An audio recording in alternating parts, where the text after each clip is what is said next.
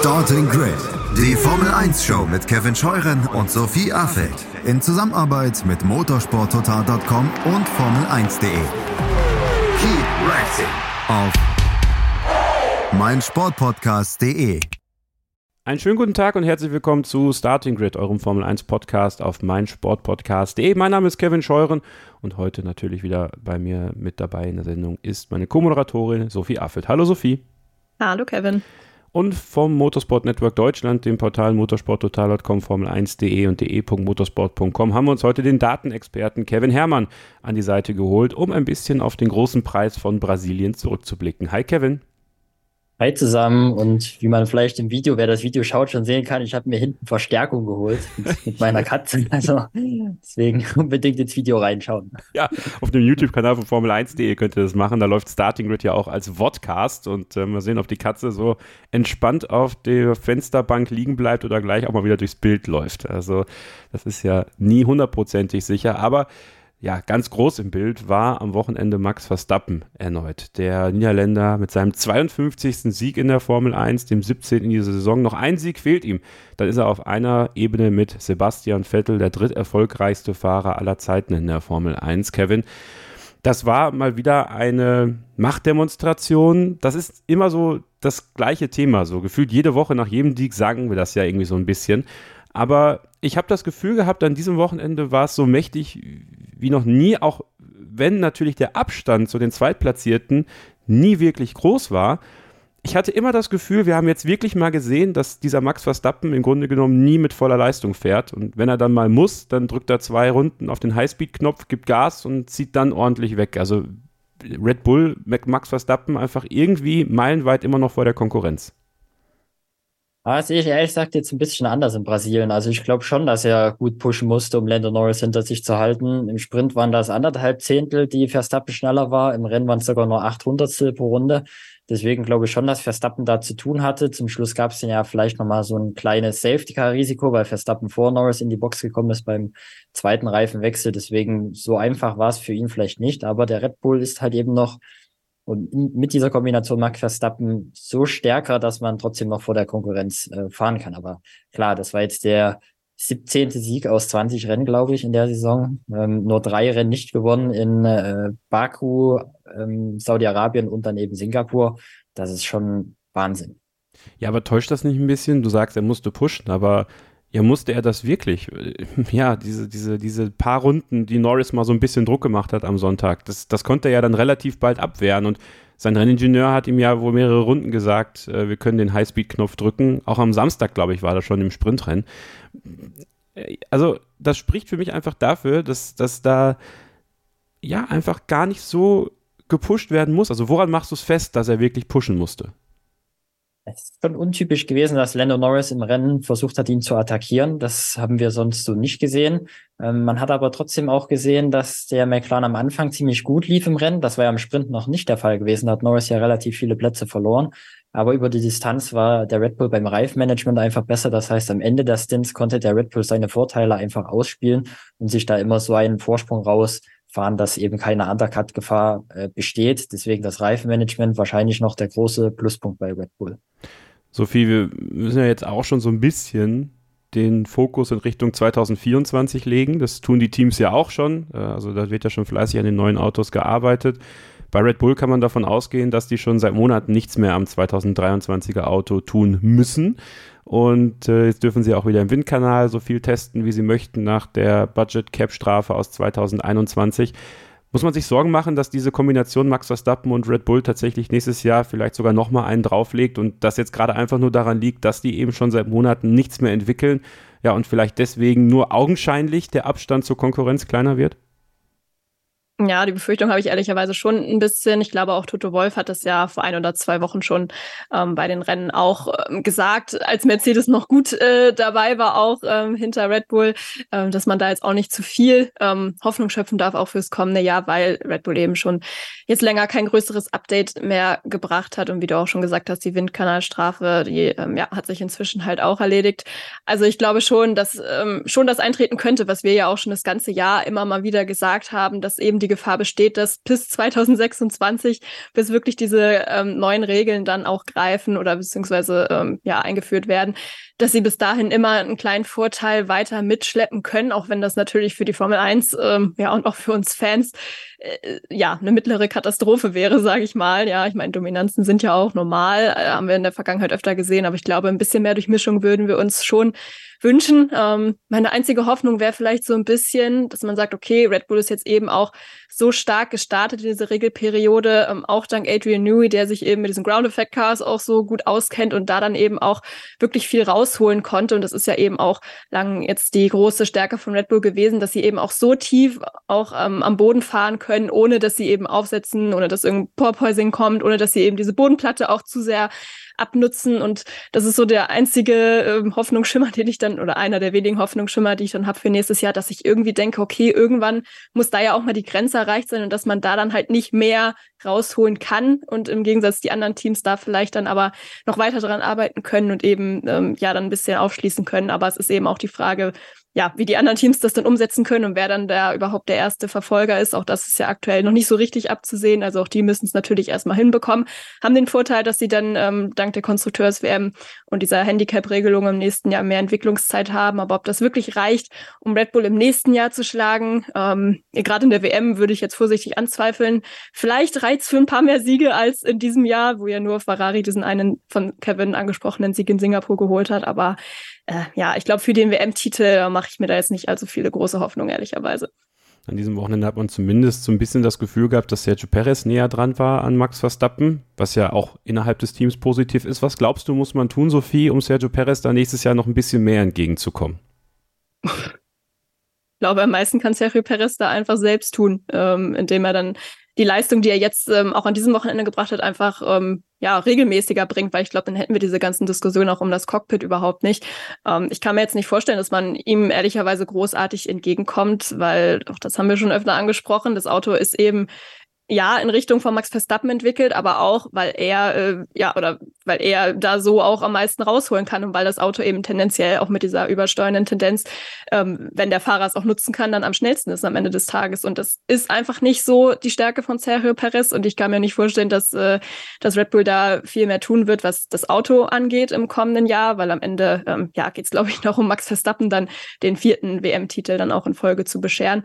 Was man natürlich ein bisschen ähm, verändern kann, ist eben der interne Umgang mit ihm. Ähm, ja, auch Lewis Hamilton, der ja, glaube ich, in, was war das letzte Wochenende Mexiko, ähm, ja auch vor dem Rennwochenende gesagt hat, also ähm, so wie Dr. Helmut Marko mit dem umgeht, das äh, ja, fand er schon auch krass intern und dass man da jetzt nicht so ähm, ja, den Rückhalt spürt, das kann ich schon auch verstehen, dass das als Fahrer dann auch nicht so einfach ist, dann auch äh, ja mit dem Hintergrund dann seine Bestleistung abzurufen. Aber ich glaube, letztendlich ist das für ihn dann auch eine mentale Sache, die er dann irgendwie in den Griff bekommen muss. Er hat auch gesagt, ähm, es fällt ihm schwer, ähm, gegen einen Max Verstappen dann anzutreten, hat sich, glaube ich, auch ein Mentalcoach an die Seite geholt, weil es einfach, ja, schwierig ist, kann man sich, glaube ich, als Mensch ja vorstellen, wenn du jede Woche wieder ähm, so eine Klatsche kriegst, dann irgendwie von deinem äh, Kollegen, ist schon, ähm, schon einfach hart. Ich hoffe einfach, dass er jetzt ähm, für sich diese Tendenz, wie gesagt, die er jetzt am Wochenende gezeigt hat, ähm, fortführen kann und mit ein bisschen besseren Gefühl in die Winterpause auch gehen kann. Aber ich glaube, Red Bull an sich, ähm, abgesehen jetzt von einem besseren Umgang vielleicht mit ihm, kann da jetzt äh, gar nicht so viel ausrichten, ehrlicherweise.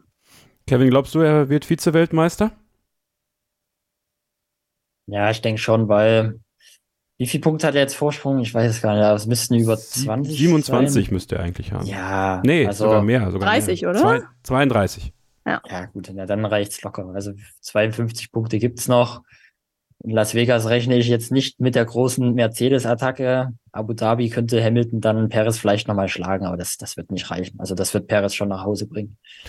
Dann geht Sergio Perez aber spätestens nächstes Jahr in ein Fernduell mit Daniel Ricciardo. Und damit kommen wir zum anderen Honda-motorisierten Team am Wochenende, Alpha Tauri. Kevin, auf jeden Fall eine Überraschung. Ja, also dass Alpha Tauri jetzt durch die Updates in den letzten Wochen ordentlich rangerückt ist, gerade auch im Mittelfeld im Kampf um Platz 7. Äh, möchte mich aber jetzt eher so auf die beiden Fahrer konzentrieren, weil ich habe auch das Gefühl, dass die Rückkehr von Daniel Ricciardo Yuki Tsunoda äh, ganz gut getan hat, weil ich glaube, Zunoda hatte jetzt zu Beginn der Saison mit Nick de Vries einen Konkurrenten, der am Ende kein Konkurrent war, mit Liam Lawson einen Konkurrent, wo er wusste, der wird jetzt auch nicht bleiben, weil ich schätze mal, dass Zunoda, als ich mit ihm am Nürburgring gesprochen habe, da wirkt er auf mich schon so, als ob das Ding durch ist, dass er nächstes Jahr auch da fahren würde und dass Ricardo auch nicht nur für äh, ein Jahr unterschrieben hat. Ich glaube, das sollte auch allen klar gewesen sein und, und war ja, glaube ich, auch immer angesagt. Also, glaubst du, dass, dass Daniel Ricardo auch Yuki Tsunoda in den letzten Wochen erstens nochmal auf so ein anderes mentales Level gehoben hat und auch für nächstes Jahr noch eine Chance sein kann, dass Tsunoda sich vielleicht ein bisschen stabilisiert? Ja, ich glaube, seine Erfahrung ist schon sehr, sehr wichtig für das Team. Ich glaube, Peter Bayer, was hat er gesagt? Ricardo ist die eierlegende Wollmilchsau oder so. Genau, ja. Ja, also das Team schätzt Ricardo wirklich sehr und ähm, er war ja auch in Singapur dabei, als das erste neue Upgrade kam, obwohl er ja nicht fahren konnte. Dann hat dem, äh, dem Team da unter die Arme geholfen, damit die das wirklich richtig hinbekommen. Und dann merkt man halt einfach jetzt, seitdem Ricardo wieder da ist, ist gut, es gab natürlich auch ein Update in Austin, ähm, aber es läuft jetzt besser. Man hat das Auto besser verstanden, was vielleicht auch an der Expertise von Ricardo liegen kann. Und Zunoda hat das auch beflügelt, viele Punkte geholt in den letzten Rennen und jetzt fehlen nur noch sieben Punkte auf Williams für Platz sieben. Ja, und ich denke, vielleicht, Kevin, also ich habe es ja gerade schon angedeutet, Fernduell, Ricardo gegen, gegen Perez. Glaubst du, dass Zunoda noch vielleicht reinrücken könnte? Weil ich meine, 25 und 26 hat man ja auch noch Honda-Motoren bei äh, Red Bull drin, äh, Red Bull Powertrains hin oder her. Also könntest du dir vorstellen, dass unter Umständen, wenn nächstes Jahr Zunoda plötzlich richtig, also wirklich mal den Durchbruch schafft, und ich meine, das ist ja dann auch, glaube ich, schon sein viertes Jahr in der Formel 1 oder so, drittes, viertes, nagelt mich nicht drauf fest, auf jeden Fall schon länger als so manch anderer Red Bull Junior bekommen hat. Ist ja auch ein Kritikpunkt, den viele von euch da draußen haben. Dass Zunoda vielleicht nochmal ranrücken kann äh, und auch Ricardo diesen Platz bei Red Bull, den er ja so gerne 2025 haben möchte, nochmal streitig machen kann? Glaube es eher nicht. Also ich persönlich bin jetzt nicht der größte Zunoda-Fan. Ich, oder wir wissen aber, dass Helmut Marko relativ viel auf ihn hält. Ähm, da gab es ja auch diese Gerüchte, dass es deswegen auch ein paar Spannungen gab zwischen ihm und Christian Horner, weil Christian Horner Zunoda lieber ersetzt hätte. Ich persönlich hätte auch eher Liam Lawson als Zunoda nächstes Jahr drin gehabt, weil man von Zunoda einfach schon genug gesehen hat, finde ich. Und für mich ist das kein ja, kein Red Bull-Kaliber, Yuki Tsunoda. Ich habe witzigerweise vor dem Podcast die, die Teamduelle, die Daten nochmal aufgefrischt und tatsächlich ist, wenn man sich die Daten anschaut, Daniel Ricciardo äh, der beste Teamkollege, den Yuki Tsunoda hatte dieses Jahr bisher. Das sind anderthalb Zehntel, die Ricciardo im Rennen fehlen bei der Rennpace. Ähm, Lawson haben zweieinhalb gefehlt, wobei man sagen muss, bei Lawson war es vor allem Katar, was, was relativ schlecht war. Das zieht seinen Schnitt darunter. Und Nick de Vries, das waren dreieinhalb Zehntel. Deswegen äh, glaube ich schon, dass Alpha Tauri jetzt erstmal für die Stabilität des Teams und für, ja, für nächstes Jahr, um einfach wieder besser zu werden, schon die richtige Fahrerpaarung so hat. Zunoda in den Punkten auf Platz 9. Daniel Ricciardo Sophie natürlich unglücklich gewesen gestern. Leidtragender dieses Startunfalls von Kevin Magnus, Nico Hülkenberg und Alexander Albon, als der Reifen von Albon durch Nico Hülkenberg hochgeflitscht genau auf den Heckflügel von Daniel Ricciardo geknallt ist, diesen zerstört hat und dann ist der eben nicht draußen geblieben, sondern in die Boxengasse gefahren und der große Fehler war dann in die Garage einzubiegen ja, hätte man da mutiger sein können bei Alpha Tauri, weil im Endeffekt war doch eigentlich klar, das Ding wird eh unterbrochen, ihn zumindest noch mal eine Runde auf der Strecke zu lassen, um ihn dann in der Fastlane zu reparieren, weil dann hätte er sich einrunden dürfen. Ja, im Nachhinein ist man immer schlauer, würde ich sagen. Ne? Also ja, vielleicht hätte man schon damit rechnen können, dass da rot wird, ähm, weil es war ja doch relativ viel beschädigt. Das konnte man dann ja doch schnell sehen. Wobei manche Fahrer ja auch der Meinung waren, ach, wir hätten auch einfach ein bisschen hinterm Safety Car durch die ja. Boxengasse äh, fahren können während der Reparatur. Ich meine, das hat jetzt am Ende, glaube ich, über 25 Minuten gedauert. Da wären schon ein paar Runden mehr drauf gegangen. Also weiß ich jetzt nicht, ob das die Ideallösung gewesen wäre. Ich fand es mit Rot schon ganz okay. Aber klar, ähm, kam dann zu einem unglücklichen Zeitpunkt in Anführungszeichen Anführungszeichen für Danny Ricciardo. Ich muss auch ganz ehrlich sagen, ich weiß jetzt nicht, wie sinnvoll ich diese Regel finde, dass ähm, du halt äh, direkt wieder mit auf die Strecke darfst, quasi ohne ähm, eine Runde zurück zu sein, wenn du halt äh, in der Fastlane repariert wirst, wie ja auch, oder das Auto repariert wird, wie es ja bei Nico Hülkenberg beispielsweise der Fall war. Also die haben es in dem Fall richtig gemacht. Ähm, ja, ob es jetzt so einen Unterschied macht, ob das jetzt in der Garage passiert oder eben in der Pitlane, ich weiß es nicht. Vielleicht ähm, denke ich da auch zu kurz oder übersehe da irgendwas. Ich fand jetzt irgendwie ein bisschen Schwachsinn und ist natürlich dann schon bitter gelaufen, weil man muss sagen, die Pace, ähm, gerade als er dann ähm, äh, Clean Air, also ähm, freie Fahrt hatte, die sah doch, glaube ich, relativ vielversprechend aus. Zumindest von dem, was ich so wahrgenommen habe, hat Kevin vielleicht noch ein bisschen einen besseren äh, Einblick. Aber von daher war es, glaube ich, schon an sich genommen, äh, für sich genommen, ein gutes Rennen von ihm. Es war halt einfach aufgrund der Ausgangslage dann nicht mehr drin. Und ähm, auch am Freitag im Qualifying, muss man sagen, war es vielleicht ähm, ja nicht ideal, was da beide Piloten geliefert haben. Ähm, haben sie in den Rennen dann wieder einigermaßen gut gemacht, würde ich sagen. Aber ja, schon ein bisschen schade, dass für ihn an diesem Wochenende weder im Sprint noch im Hauptrennen Punkte rausgesprungen sind, weil ich glaube, wenn Tsunoda davon fünf gesammelt hat, hätte er sich da den einen oder anderen dann doch auch verdient gehabt. Ja, was die äh, Rennpace von Daniel Ricciardo angeht, verweise ich aufs Strategievideo, was wir auf dem YouTube-Kanal von Formel1.de veröffentlicht haben. Da haben wir natürlich auch ein bisschen darüber gesprochen. Sophie, ich bleibe noch bei dieser Regel, die ja auch Oscar Piastri und wir werden gleich im nächsten Take zu den Mercedes-motorisierten Teams und dann dementsprechend auch zu McLaren kommen, ja, als Leidtragenden hinter sich gelassen hat, der ja auch nur unglücklicherweise in dieses Startkuddelmuddel gerutscht ist, weil eben Kevin Magnussen in ihn hinten reingerutscht ist und da ein bisschen was am Unterboden beschädigt hat, den Heckflügel auch. Also man hat dann den Unterboden und den Heckflügel gewechselt. Da kannst du natürlich jetzt schon sagen, okay, das in der Fastlane zu machen, das ist natürlich schon schwer und auch den Heckflügel generell zu wechseln in der Fastlane ist vielleicht etwas schwer. Daniel Ricciardo war ja wirklich, wirklich, wirklich enttäuscht nach dem Rennen. Also wenn ihr das Interview von ihm im, im Media Pen gesehen habt, äh, bei den TV-Stationen, vor allem bei den englischsprachigen, ich glaube sogar bei der Formel 1 selber, also da, da war schon super viel Enttäuschung in den Augen und er hat sich ein bisschen mehr Fingerspitzengefühl gewünscht, äh, was die Regelauslegung angeht. Siehst du es genauso? Also hätte man da einfach sagen können, okay, äh, aufgrund der besonderen Gemengelage jetzt äh, sagen wir einfach mal, wir lassen jetzt fünf gerade sein und lassen sie einrunden oder are the regals the regals in dem Moment? Ich bin ja oft ein Vertreter äh, oder eine Vertreterin zu sagen, die Regeln sind die Regeln an der Stelle. Ich glaube, ja, dass man da wahrscheinlich äh, nicht so viel machen konnte, weil damit hättest du wahrscheinlich auch wieder ein Fass für viele andere Situationen aufgemacht, wo du dann auch hättest sagen können, ja, stand zwar im Regelbuch, aber wir hätten es ja anders machen können. Also ich glaube schon, dass man da richtig gehandelt hat, aber vielleicht muss man dann jetzt eben gucken, ob diese Regel so, wie sie steht, äh, Sinn macht oder ob man die vielleicht noch ergänzt, ähm, weil wie du schon sagst, das in der Boxengasse zu wechseln an sich, das ist sicherlich ein bisschen kompliziert, ja.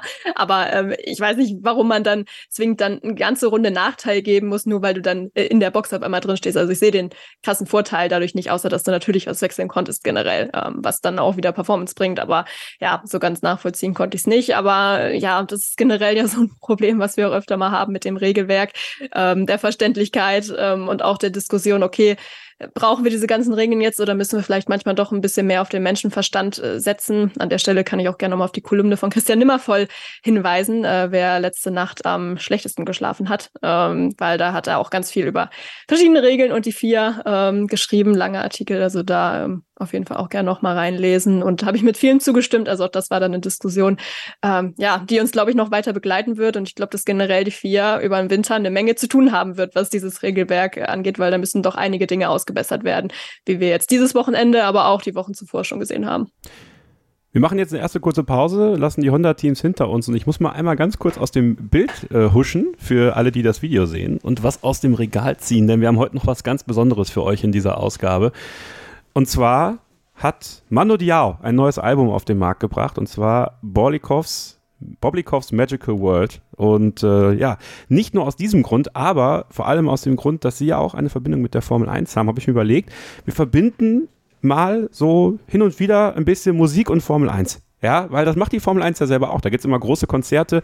Jetzt in Las Vegas ja ein riesen Line-Up äh, zur Opening Ceremony da am Mittwochabend. Und dann dachte ich mir, was die Formel 1 kann, kann ich auch. Ja, und deswegen äh, haben wir heute im allerletzten Take zwei Vertreter von Mando Diao zu Gast, nämlich Björn Dixgard, den Sänger, und Patrick Heikinpieti, den Schlagzeuger. Und ähm, da könnt ihr euch drauf freuen. Das ist ein ganz, ganz tolles Gespräch geworden über die Musik, über das neue Album über die Entwicklung von Mando Diao, aber auch über die Formel 1 und den Motorsport, denn sie sind bereits mal aufgetreten im Rahmen der Formel 1 vor einigen Jahren beim großen Preis von Österreich am Red Bull Ring. Und das ist einfach mal was, was ich ausprobieren wollte. Das ist völlig, das wird in dieser Ausgabe sein, aber getrennt von allem anderen. Wir werden erstmal alles ganz normal jetzt besprechen und im allerletzten Take dann Mando Diao und da habt ihr dann auch die Möglichkeit, was zu gewinnen. Also vielleicht, wenn ihr Bock habt, äh, bleibt ihr einfach mal dran. Ist dann auf Englisch das Interview, aber die nächsten Takes natürlich noch von uns dreien hier auf Deutsch. Bleibt also dran, hier bei Starting Grid, dem Formel 1 Podcast auf meinsportpodcast.de.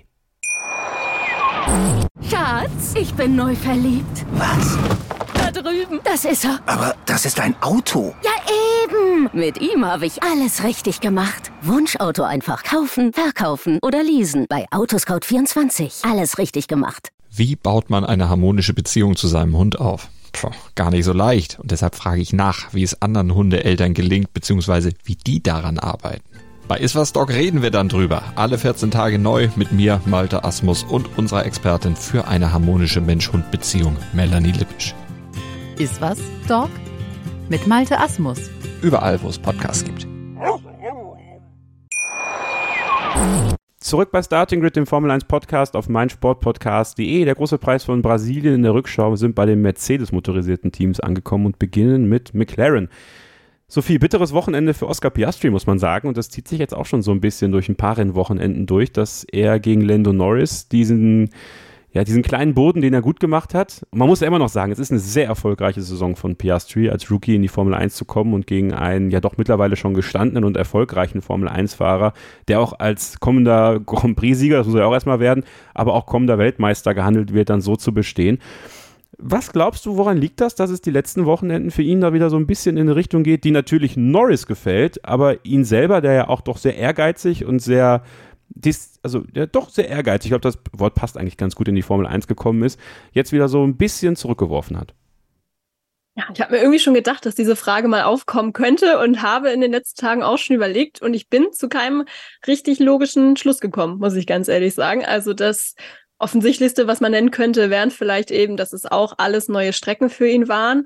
Ähm, gut, Austin so halb. Ich glaube, da hatte er im Rahmen seines sehr ausführlichen Testprogramms mit Alpine schon mal getestet. Ähm, letztes Jahr, vorletztes Jahr, wann auch immer das war.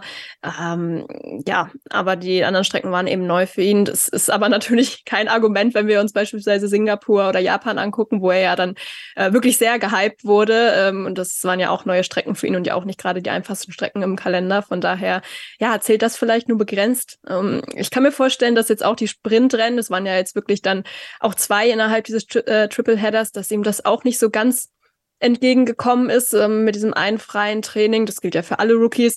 Jetzt sagen wir immer, Piastri wirkt eigentlich gar nicht so richtig wie ein Rookie, weil er eben schon ähm, ja seinem Teamkollegen so auf Augenhöhe begegnet und auch so abgezockt wirkt irgendwie. Aber letztendlich ist das ja dann doch am Ende des Tages. Also vielleicht hängt das auch damit zusammen oder es ist auch einfach ähm, Lando Norris, der aktuell ähm, ja so viel rausreißt, kann natürlich auch sein, dass es jetzt eben auch ähm, Strecken waren oder Rennen waren, einfach vom Verlauf her, wo, wo Lando Norris seine Stärken auch wieder mehr ausspielen konnte. Ich kann es dir ehrlicherweise echt nicht so richtig beantworten. Also, dass er jetzt in den Rennen nicht so mithalten kann, finde ich jetzt auch nach dem aktuellen Saisonverlauf nicht so überraschend, weil auch das haben wir jetzt schon öfter gesehen, dass er mit dem Reifenverschleiß dann im Rennen doch ein bisschen zu kämpfen hatte. Ich würde jetzt mal den Sonntag ähm, da ausnehmen in Brasilien, weil das Auto wurde, da wurde zwar viel getauscht, aber es war eben noch nicht auf Normalzustand. Also da hat er wohl schon noch eine ganze Menge Abtrieb auch verloren. Ähm, am Samstag im Sprint hat man es vielleicht wieder ein bisschen gesehen. Also das ist jetzt keine Riesenüberraschung. Ähm, die Qualifying Sessions haben mich ehrlicherweise mehr überrascht an diesem Wochenende. Also kann man auch sagen, der Dreher am Freitag bei diesen wirklich sehr kuriosen Bedingungen mit dem Wetterumschwung, ähm,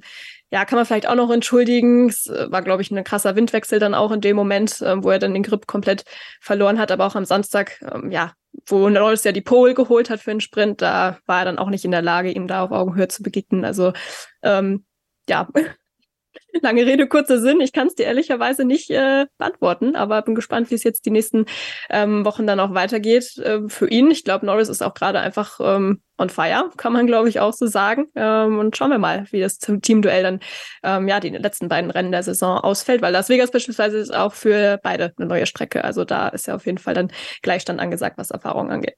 Kevin, trotzdem kann man natürlich äh, nicht von der Hand weisen, dass Lando Norris kein perfektes Wochenende hatte. Ja, auch wenn der zweite Platz am Ende am Sonntag das perfekteste Ergebnis für ihn war, weil es einfach auch an Max Verstappen nicht vorbeiging.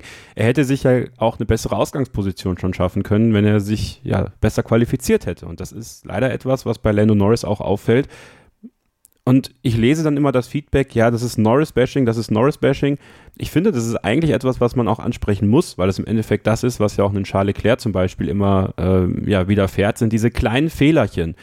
Das liegt wahrscheinlich auch daran, dass er natürlich das Limit vielleicht ein bisschen überschreitet. Also meiner Meinung nach holt er auch ein bisschen mehr aus dem McLaren raus, als aus dem McLaren aktuell so ein bisschen drin ist. Also so ein bisschen eben wie vielleicht ein Leclerc, wie ein Verstappen. Also so ein außergewöhnlicher Fahrer. Das soll das nicht schmälern. Aber in Q2 ist er am Freitag auf 1. Ja, und alles deutet darauf hin, dass er das, also unter Normalumständen ja auch dann in Q3 widerspiegeln könnte. Und der hat das ja dann auch am, am Samstag beim dem Sprint-Shootout gezeigt, dass es geht. Ja, aber in Q3, da hat er es nicht hinbekommen. Also würdest du auch mitgehen, dass das zumindest noch so kleine Facetten sind, an denen er auch unbedingt arbeiten muss, wenn es dann wirklich mal für ganz vorne reichen soll? Ja, hast mit deiner Einschätzung schon recht. Es sind nur mal ein paar kleinere Fehler dabei in entscheidenden Momenten. Vor allem Katar fällt dann natürlich ein. Jetzt das Freitagsqualifying.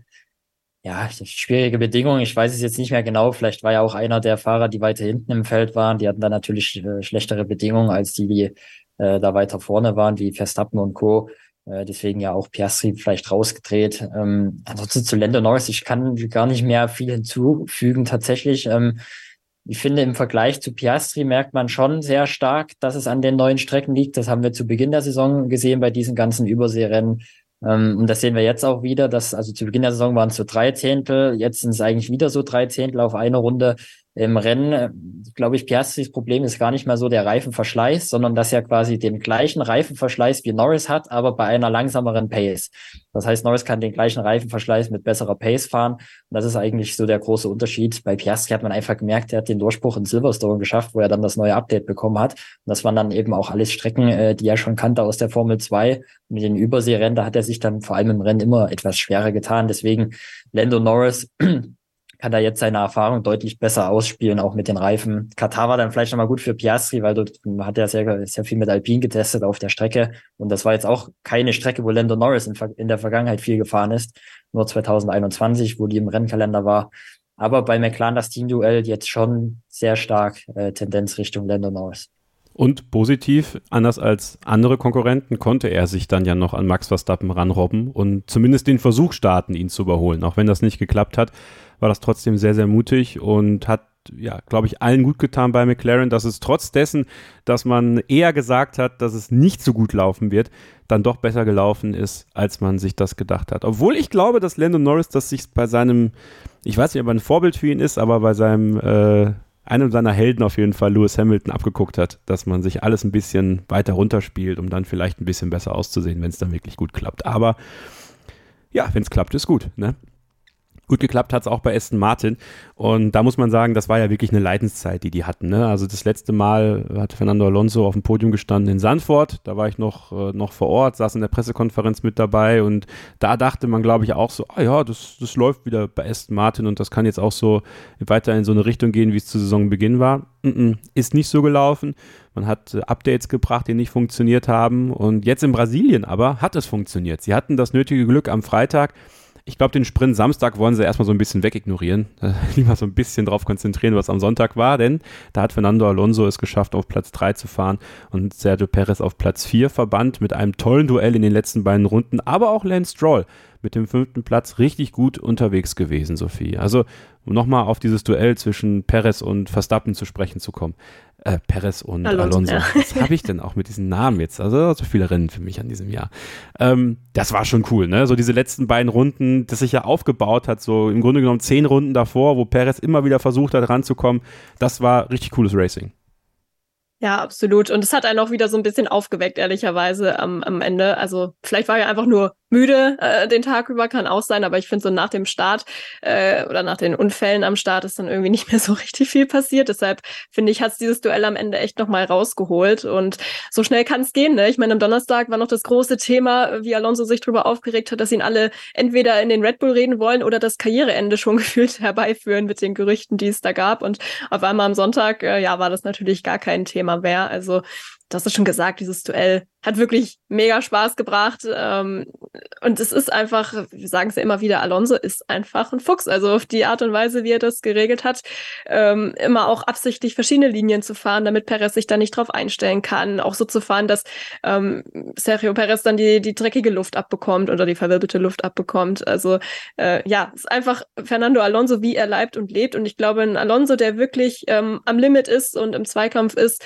ähm, gerade wenn es dann auch noch um was geht wie im Podium, Podium. Das ist mit das Beste, was man in der Formel 1 eigentlich als Zuschauer sehen kann. Und äh, ja, fand ich wirklich äh, ja, schön zu sehen. Ähm, auch danach dann noch, ähm, ich glaube, am TV-Pen war es, wo die beiden sich dann auch noch umarmt haben. Also auch doch durchaus großer Respekt zwischen den beiden. Und ja, auf jeden Fall, glaube ich, das Highlight dann des Rennens. Nicht nur das Fotofinish am Ende, sondern eben auch dieses Duell davorher. Ähm, ja, wirklich cool zu sehen. Und es war ja nicht abzusehen, Kevin, dass das so kommen wird. Also hatte ich diese Beständigkeit von Aston Martin, gerade im Rennen, ich denke, das ist das, worauf man sich dann eher konzentrieren sollte, überrascht. Überrascht eigentlich eher das Qualifying, dass sie auf Platz drei und vier ankamen. Gut, lag natürlich auch daran, ein paar Leute haben ihre Runde nicht zusammenbekommen. Perez musste wegen Piastri abbremsen. Norris hat äh, seine Runde nicht äh, richtig setzen können. Aber im Rennen war der Aston Martin tendenziell eh immer besser als im Qualifying. Aber das ist jetzt wieder das Niveau ist. Es waren 0,46 Sekunden pro Runde Rückstand auf Red Bull im Rennen. Und das ist wirklich das Niveau, was man zu Saisonbeginn hatte. Das waren im Schnitt da immer auch immer ähm, fünf Zehntel, die auf Red Bull gefehlt haben. Und das hat man jetzt wieder geschafft. Man hat da, zumindest hat das Teamchef Mike Krack gesagt, die, die besten Teile zusammengesucht, die man über die Saison einfach hatte.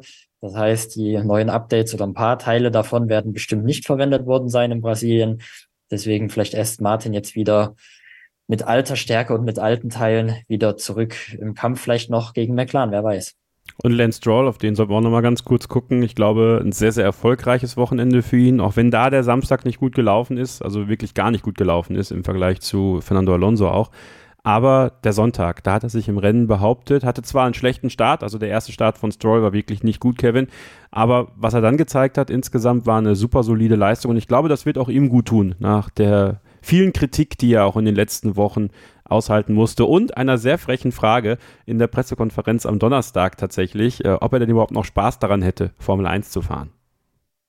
Ja gut, bei seinen Aussagen, die er immer so trifft, kann man das ja schon anzweifeln, muss man auch sagen. Ähm, aber ja, sehr unaufgeregt. Ähm, Außer der Start, der halt ein bisschen schlecht war. Aber man hat ehrlich gesagt nicht viel von ihm im Rennen gesehen. Das Einzige, was mir so aufgefallen ist, war der letzte Stint. Da kam ja Carlos Sainz nach dem zweiten Boxenstopp zwei Sekunden hinter Lance Stroll auf die Strecke und da hat man sich gefragt, kann da Sainz vielleicht noch eine Attacke starten? Am Ende waren es dann zehn Sekunden Rückstand im Ziel. Das heißt, da hat Sainz eher auf Stroll verloren. Deswegen sehr solide Leistung, keine Fehler gemacht. Natürlich der, der Sprinttag mit dem äh, Aus im SQ1 natürlich nicht ganz ideal bevor wir zum Mercedes-Werksteam kommen, müssen wir über Williams sprechen, Sophie. Ja, also Alex Albin natürlich ganz, ganz bitter, dass er da ja ohne eigenes Verschulden eigentlich in diese Startkarambolage gerutscht ist. Äh, Kevin Magnussen wollte einfach zu viel, hat dann äh, ja den Weg für Hülkenberg zugemacht, der musste ein bisschen rüberziehen, Albon wollte aber auch rüberziehen. Naja, dann diese ganzen Kettereaktionen, ihr habt es ja gesehen. Äh, Logan Sargent, Elfter geworden. Ähm, Vielleicht bleiben wir erstmal bei diesem Teamduell generell an diesem Wochenende. Hatte ich das Gefühl, dass Logan Sargent auf jeden Fall mal nicht so weit weg war von, von Alex Albin. Ich glaube, das ist für ihn super, super positiv jetzt nochmal zum Saisonabschluss. Uh, da sagst du jetzt was. Das ist eigentlich eine sehr gute Frage. Ist mir jetzt so gar nicht aufgefallen, muss ich sagen. Ich gucke jetzt gerade mal hier beim Qualifying.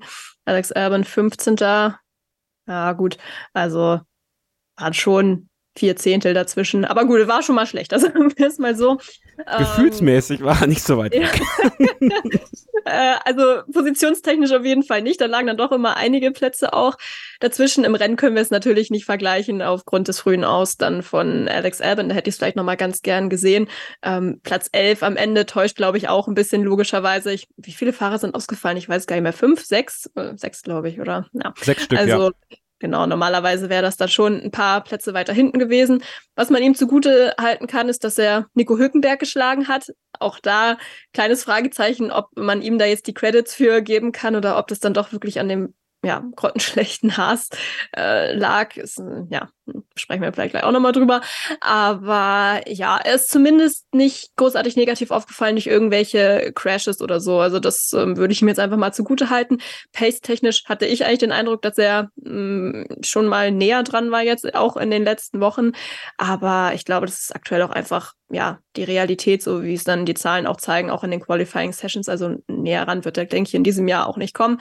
Aber wenn er schon mal die Fehler abstellen kann, ist das auf jeden Fall schon mal nicht schlecht. Und ich bin mir auch ehrlicherweise gar nicht sicher, ob der jetzt nicht auch immer noch mit den alten Teilen unterwegs ist teilweise. Das war ja so ein Thema auch nach den ganzen Crashes, die er dann vor einigen Wochen und Monaten auch hatte, dass man da eben von den neuen Updates und so auch keine Ersatzteile mehr hatte. Ich weiß nicht, ob man das inzwischen nachgefertigt hat und äh, ob er die jetzt wieder im Auto hat oder nicht. Ansonsten kann das natürlich auch gegenüber Alex Almond durchaus nochmal einen Unterschied machen. Aber äh, ja, irgendwie trotzdem ein unauffälliges Rennwochenende, finde ich insgesamt. Und für Williams muss man ja auch sagen, äh, sehr unglücklich gelaufen mit äh, den Punkten, die Alpha Tauri sammeln konnte, weil ich glaube, es hat Kevin vorhin schon mal gesagt, ja, sieben Punkte ähm, oder was da noch zwischen liegt, das ist echt nicht mehr so viel. Und ich hätte vor ein paar Wochen oder Monaten nie im Leben gedacht, dass Alpha Tauri oder irgendwer von diesen Teams hinten die noch einholt auf Platz sieben. Also da müssen sie jetzt wirklich noch äh, ein bisschen zittern. Und ich glaube, das Geld für Platz sieben in der WM würden sie doch durchaus schon gerne mitnehmen.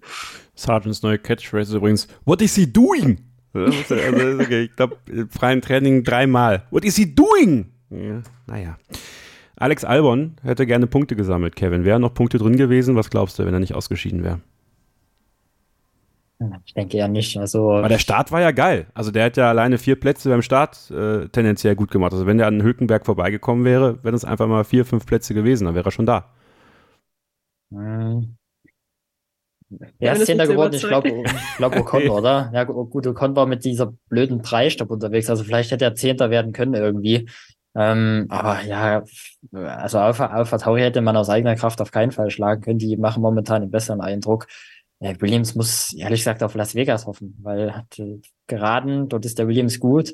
Äh, dort müssen sie nochmal Punkte absahen, weil äh, Alpha Tauri, ja, die mögen auch die langsamen Kurven. Die sind jetzt in den nächsten beiden Rennen eigentlich auch vorhanden, in Las Vegas und äh, gerade im letzten Sektor in Abu Dhabi. Deswegen muss man da jetzt schon aufpassen, dass die nicht noch vorbeiziehen. Ähm, Las Vegas deswegen sehr kritisches Rennen. Jetzt natürlich mit dem Crash von Albon. Vielleicht sind ja jetzt wieder Gleichstand mit den Teilen, haben jetzt beide noch alte Teile dann. Wer weiß, ähm, macht natürlich die Ausgangslage auch nicht einfacher. Aber James Fowles hatte ja schon gesagt, dass man dieses Risiko eingehen will und mit diesen alten Teilen fährt, weil man halt einfach mehr Geld für das nächste Jahr ausgeben will. Dann kommen wir zum Werksteam. Mercedes, Schock fürs System, kann man dieses Rennwochenende, glaube ich, bezeichnen. Also richtig krass.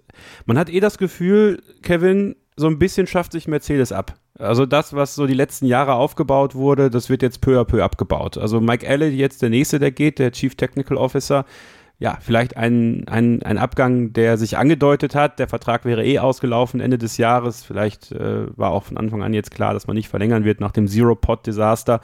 Man hat aber de facto, ja, zwei, drei Jahre jetzt verloren ähm, und andere haben sie überholt. Und das für ein Team, was vor einigen Jahren noch reihenweise Weltmeisterschaften geholt hat. Also es ist gerade, glaube ich, die größte Mercedes-Krise seit, also seit Mercedes eigentlich wieder in der Formel 1 ist, meiner Meinung nach. Ja, es wirkt halt nicht mehr wie dieses geölte System wie früher. Ich weiß noch genau, als Ferrari 2017 stark in die Saison gestartet ist, da gab es dann ein riesen Upgrade in Barcelona und alle Probleme waren auf einmal weg bei Mercedes und dann ging es auf einmal wieder. Und irgendwie schafft man es einfach nicht mehr, das jetzt auch in die Tat umzusetzen. Natürlich auch wegen Budget Cap. Man kann nicht mehr sinnlos Upgrades draufwerfen und hoffen, dass es besser wird. Man muss das schon gezielt machen.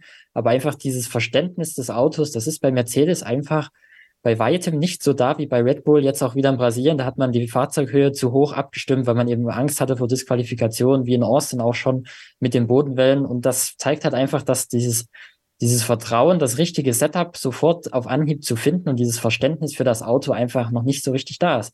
Mercedes, muss man sagen, die haben einfach extrem viele Mitarbeiter verloren in den letzten Jahren.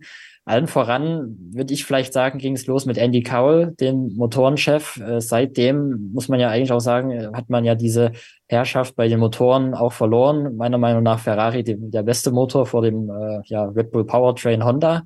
Äh, Mercedes da eher nur dritte Kraft. Deswegen den Vorteil hat man nicht mehr. Auf der Chassis-Seite Probleme mit dem Konzept und mit dem Verständnis.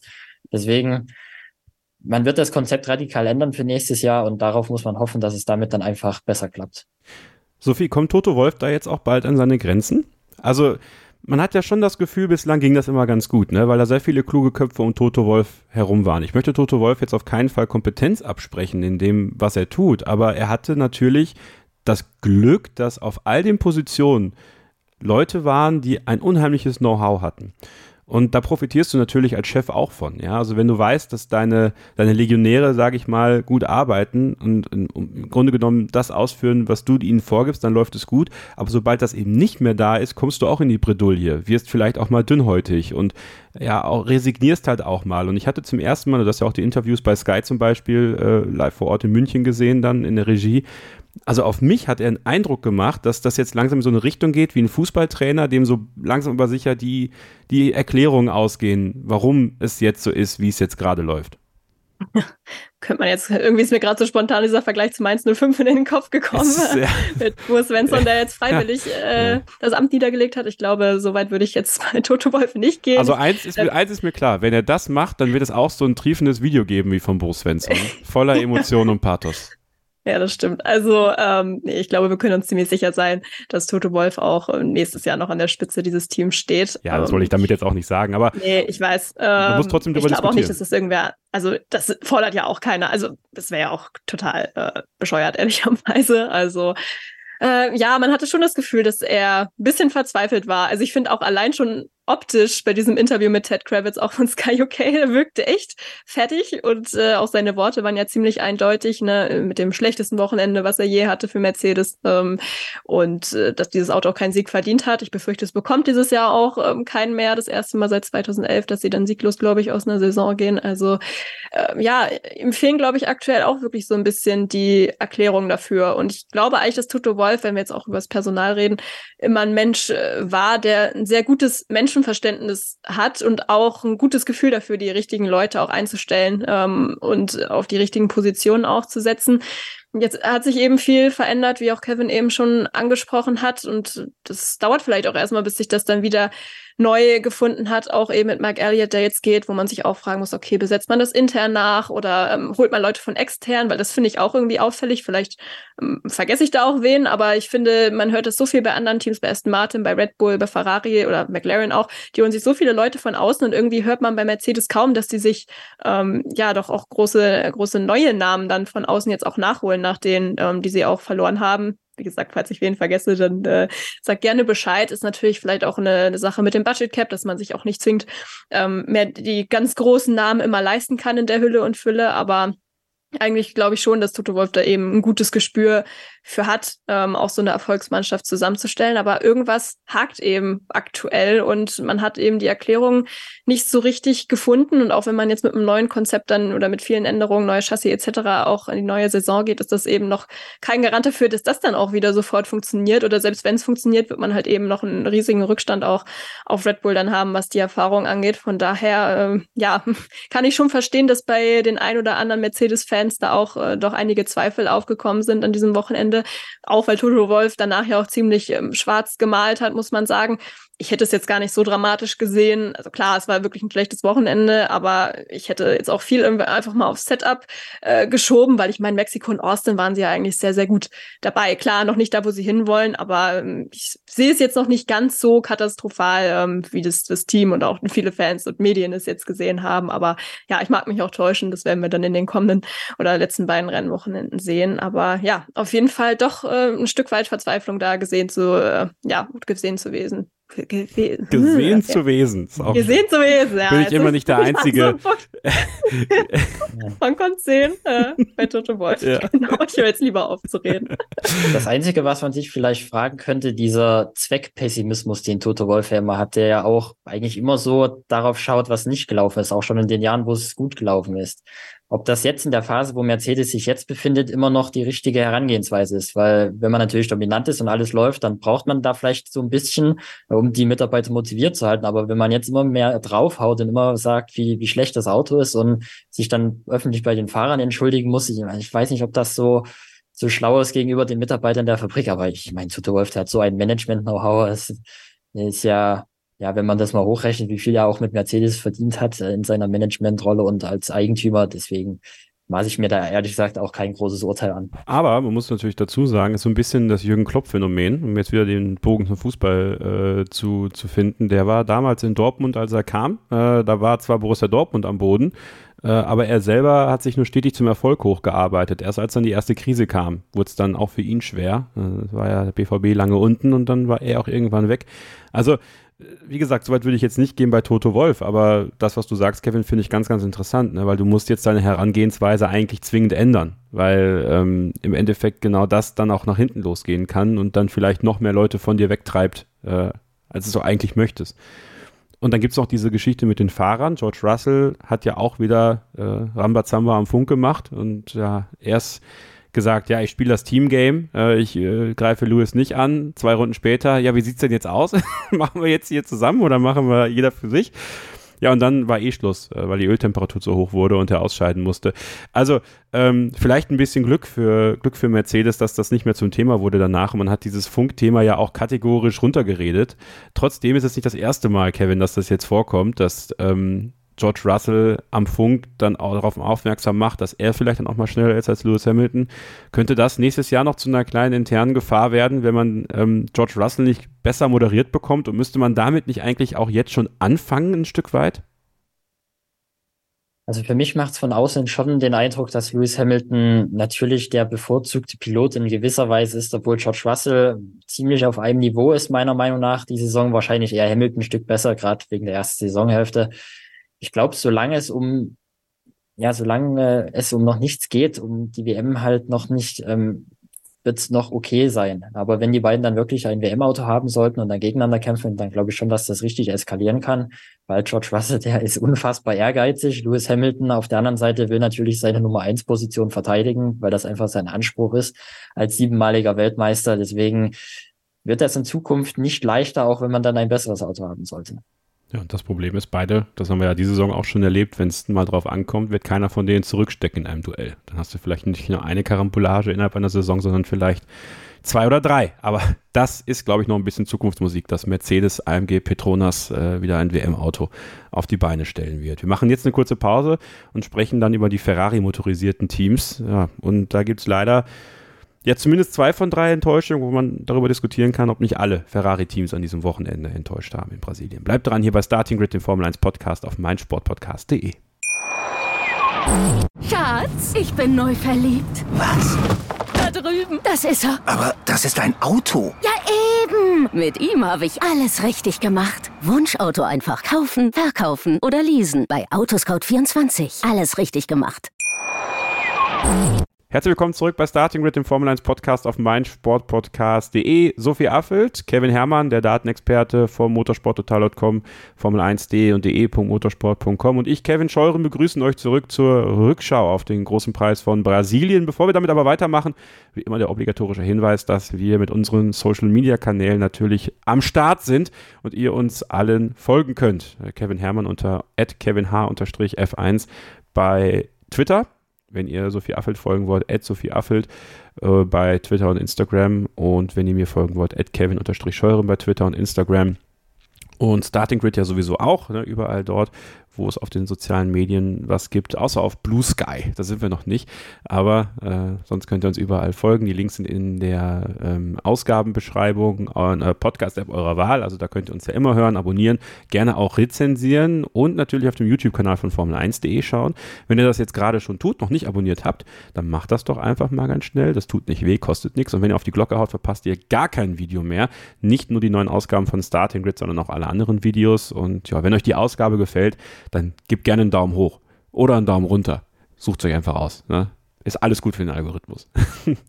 so, wir kommen zu den Ferrari-motorisierten Teams und ähm, ja, zu einem Team, was einfach so in der Schwebe hängt, mitfährt und keiner weiß genau, was man darüber erzählen soll. Und es tut mir immer wieder leid für all unsere Schweizer Freunde. Uns wird da schon Schweizismus vorgeworfen, äh, weil wir nichts über Alfa Romeo sagen. Aber was willst du auch sagen? Ja, also das Problem ist, dieses Team gibt einem einfach nichts. Es gibt nur so 0815 Quotes von äh, Guan Yu Zhou, Valtteri Bottas und Alessandro Aluni Bravi. Ähm, alles bereitet sich auf Audi vor, ja, oder Toyota, je nachdem, wer jetzt dann am Ende wirklich dann in ein paar Jahren da äh, das Emblem aufs Logo, aufs Auto klatscht. Ja, und jetzt das Rennen in Brasilien, Kevin. Ähm, Alfa Romeo, das schlechteste Team der Formel 1 aktuell. Mehr kann man doch nicht sagen, oder? Ja, ich finde das Team zurzeit eine absolute Vollkatastrophe, wenn ich ehrlich bin, weil das Auto geht überhaupt nicht. Ich finde auch, die Fahrer muss man beide anzweifeln. Ähm, klar, man hatte jetzt nicht unbedingt die Alternativen. Vielleicht für nächstes Jahr kann man sagen, Theo Pocher, dann holt sie wieder einen Rookie rein, den musst du erst einlernen. Deswegen, da muss man auf jeden Fall einiges nochmal äh, überdenken, dann spätestens für 2025, weil das kann nicht der Anspruch von Alfa Romeo sein. Weil bei Haas, zu dem wir ja dann auch noch kommen, kann man es ja wenigstens argumentieren, das Geschäftsmodell, die haben wenig Mitarbeiter, die sind einfach langsam in der Entwicklung, weil sie die Ressourcen nicht haben, weil das, weil Teameigentümer ähm, Gene Haas da nicht so viel Geld reinsteckt. Alfa Romeo hat jetzt Audi in der Hinterhand, die schon eingestiegen sind. Äh, Finn Rausing da als, äh, als Eigentümer. Man hat einen sehr guten Windkanal, eine sehr gute Fabrik in, in Hinwil in der Schweiz. es geht einfach gar nichts, muss man sagen. Ähm, deswegen absolut enttäuschend die Saison von Alfa Romeo. Und ich ja, sehe da ehrlich gesagt jetzt nicht, wie das nächstes Jahr besser werden soll, vor allem mit den beiden Fahrern. Ja, spricht eigentlich auch nicht dafür, wenn das einzige Highlight jedes Wochenende bei Alfa Romeo ist, zu wissen, äh, Sophie, mit welchem Outfit Guan Yu Zhou modisch ins, ins Paddock steppt und welchen Sonderhelm Valtteri Bottas sich hat einfallen lassen. Also es ist halt schon, also ich würde halt schon das Wort erbärmlich äh, in den Mund nehmen dafür, weil das ist wirklich, das ist, das, das kann man sich nie ansehen. Ja, ich versuche immer vor jeder Folge, wo ich dann quasi zu Gast bin, mir doch immer zumindest ein paar Stichworte zu jedem Team aufzuschreiben. Es ist bei Alfa Romeo diese Woche genau ein Stichsatz geworden, nämlich Katastrophe, in Klammern, bei den Q1 am Freitag raus, Doppel-DNF im Rennen. also Super. ich Hey. viel mehr gibt's da halt eigentlich auch gar nichts zu sagen. Also äh, gut, vielleicht waren sie von der von der Pace her dann doch besser dabei im Rennen, bis sie dann ausgeschieden sind, aber es war ja auch also nicht so meins dachte, wow, ähm, überragend schon eh nicht, aber auch solide, vielleicht schon zu viel gesagt. Also ja, sehr, sehr schade, weil eigentlich äh, wären wir ja alle, glaube ich, sehr, sehr dafür, dass dieses Team, ähm, was ja auch so viel Historie hat und ja auch eine schöne Geschichte, echt, ähm, ja, mal wieder ein bisschen was reißen könnte. Aber da siehst du halt Jahr für Jahr einfach keine Steigerung. Und jetzt ist halt irgendwie gerade auch so eine unsichere Phase. Den Audi-Übergang haben wir jetzt auch gerade schon angesprochen. Irgendwie ist doch gar nicht so richtig weiß, wer hat jetzt eigentlich das Zepter in der Hand und ja, auch keinen richtigen Teamchef. Ähm, gut, ja, nee, einen Teamchef haben sie nicht, nur halt Alessandro Aluni Bravi als Teamvertreter dann. Ach, irgendwie ist das alles, ja, schwierige Situation. Ähm, ich glaube, Alfa Romeo ist dieses Jahr vermutlich das Team, über das wir auch am wenigsten gesprochen haben. Ich befürchte, es wird auch so bleiben. Ähm, ja, also habe eigentlich gar keine Worte mehr dafür. Ich hätte ich schon bei meinem Einstichwort, äh, am Anfang belassen können. Sehr schade, aber die Realität leider bei Sauber aktuell. Ja, da wird man echt abwarten müssen, äh, wie es jetzt auch mit dem VW-Konzern weitergeht. Äh, und man erwartet sich ja eigentlich mal ein Statement, aber das ist halt noch nicht da. Also nichts Genaues weiß man nicht. Stand jetzt gehen wir aber weiter davon aus, dass Audi ab 2026 dann äh, in die Formel 1 einsteigt mit dem Sauberteam. Es gibt auch noch nichts Neues, äh, wie das Sauberteam nächstes Jahr heißen wird. Da ist man ja auch noch auf der Suche nach einem neuen Namensgebungssponsor. Das muss nicht unbedingt Stake sein, äh, die jetzt gerade der Sponsor sind, sondern kann auch ein anderer Sponsor sein.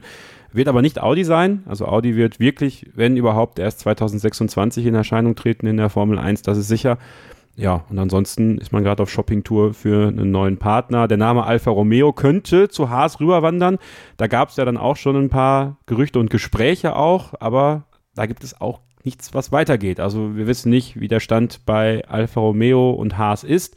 Günther Steiner konnte das zum Stand Sandford auch nicht wirklich sagen. Ich werde in Las Vegas nochmal nachfragen, ob es da was Neues gibt. Euch dann natürlich über die Streams auf dem YouTube-Kanal von Formel 1.de darüber informieren, hier im Podcast auch. Aber wir können jetzt mal festhalten, dass für Haas, Sophie, an diesem Wochenende auch nicht wirklich was zu holen war. Und da hat sich halt wieder genau das Problem gezeigt, wenn, wenn alle mit Reifenverschleiß zu kämpfen haben, dann hat Haas noch mal mehr mit Reifenverschleiß zu kämpfen. Äh, wenn du halt, so wie Nico Hülkenberg, im Grunde genommen ein Rennen gegen die Uhr fährst und die Uhr zeigt eigentlich nur an, dass du zurücklassen musst, weil deine Reifen halt eingebrochen sind, dann kann ich den Frust von Nico Hülkenberg, der definitiv zu bemerken war und ganz, ganz deutlich, nicht mehr so wie die letzten Wochen, wenn er dann vielleicht mal so ein Früstchen hatte, sage ich mal, äh, und das aber gekonnt runtergespielt hat.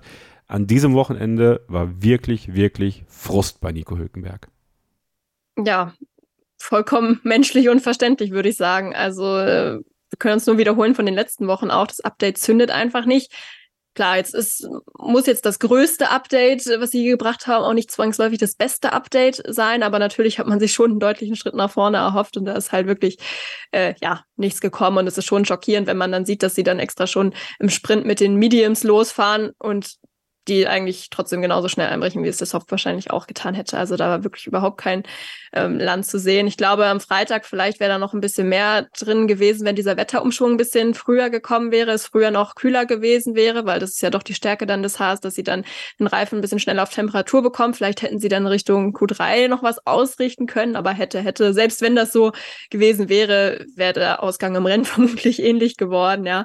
Ähm, jetzt mal von diesem Crash, der vielleicht dann nicht passiert wäre, mal abgesehen, aber ist ja auch müßig, da jetzt ähm, irgendwelche Szenarien zu entwerfen. Also ich kann es total verstehen und ich glaube, dass, äh, also das mit dem Frust kann ich total verstehen und könnte mir auch vorstellen, dass das durchaus noch ein Problem wird, weil auch auf Kevin Magnussens Seite beispielsweise, ich meine, jetzt kann man sagen, okay, beide Fahrer sollten eigentlich froh sein. Haas hat den beiden die Chance gegeben, nochmal in den Sport zurückzukehren, nochmal ein bisschen rumzureisen, Geld zu machen und das zu machen, was sie eigentlich ja ähm, sehr, sehr gerne tun. Aber man merkt auch, dass sich der Spaß bei beiden sehr in Grenzen hält. Und jetzt sind sie eben beide Familienväter. Ich glaube, Nico Hülkenberg merkt man auch deutlich an, auch immer wenn es ums Thema Audi geht, dass es ihn sehr ärgert, dass er aktuell und auch nächstes Jahr noch beim Haas-Team festhängt. Und auch an Kevin Magnussen Stelle würde ich mich irgendwann fragen, okay, wie lange will ich das eigentlich noch? Hat er jetzt gerade sein zweites Kind auch bekommen und wie sehr macht es mir dann wirklich noch genug Spaß, um ähm, ja dieses ganze Hickhack auch mitzumachen und dann nur am Ende des Feldes rumzufahren? Also ich kann mir aktuell nicht vorstellen, dass es so wirklich viel Spaß macht und im Gegensatz zu irgendeinem anderen äh, Menschen in einem normalen Unternehmen in Anführungszeichen kannst du ja auch nicht das Unternehmen einfach wechseln. Da spielen dann auch noch ein paar andere Faktoren eben eine Rolle, wenn es beispielsweise um Teamwechsel geht. Von daher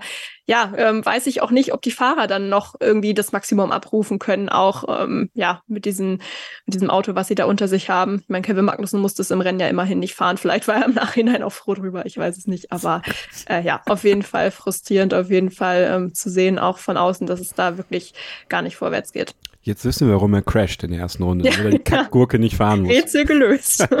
ja, aber wir müssen das mal ein bisschen hinterfragen, Kevin. Es ist nicht das erste Mal, dass Kevin Magnussen, also lauter Kevins jetzt in diesem Segment, aber äh, es sei uns gegönnt, ähm, dass der in der ersten Runde irgendwie auf sich aufmerksam macht mit irgendwelchen wilden Manövern. Ja, letztes Jahr war das mehrere Male der Fall, äh, gegen Lewis Hamilton vor allem. Ich glaube auch einmal gegen Max Verstappen, also meistens sind es dann Weltmeister. Jetzt heute, äh, gestern in, in Brasilien hat es dann äh, Alex Albon und, und Nico Hülkenberg irgendwie getroffen und dann gleichzeitig aber auch noch Oscar Piastri und Daniel Ricciardo. Also es war ja dann wirklich, also ein Vorfall hat im Grunde genommen vier Leuten das Rennen kaputt gemacht. Habe ich richtig gezählt? Ich habe keine Ahnung. Ähm, Hülkenberg, Albon, Magnussen, Piastri. Ricardo. Fünf! Fünf Fahrer haben das Rennen kaputt gemacht.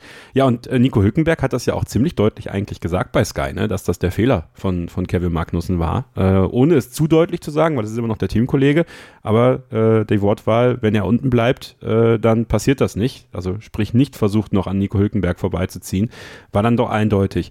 Ähm, geht man mit Kevin Magnussen da ein bisschen zu weich um, äh, weil das kostet natürlich auch dem Haas-Team äh, jede Menge Kohle jetzt, äh, aber auch die Möglichkeit, dann in der Konstrukteurswertung ein bisschen nach vorne zu rutschen, beide Autos weiterzubekommen für Daten, die natürlich auch wichtig sind für das Team, weil es eben des Öfteren vorkommt. Und in der Vergangenheit wurde bei Haas eigentlich ein Fahrer, der des Öfteren einen Fehler gemacht hat, dann doch auch sehr deutlich kritisiert, was bei Magnussen jetzt nicht der Fall ist.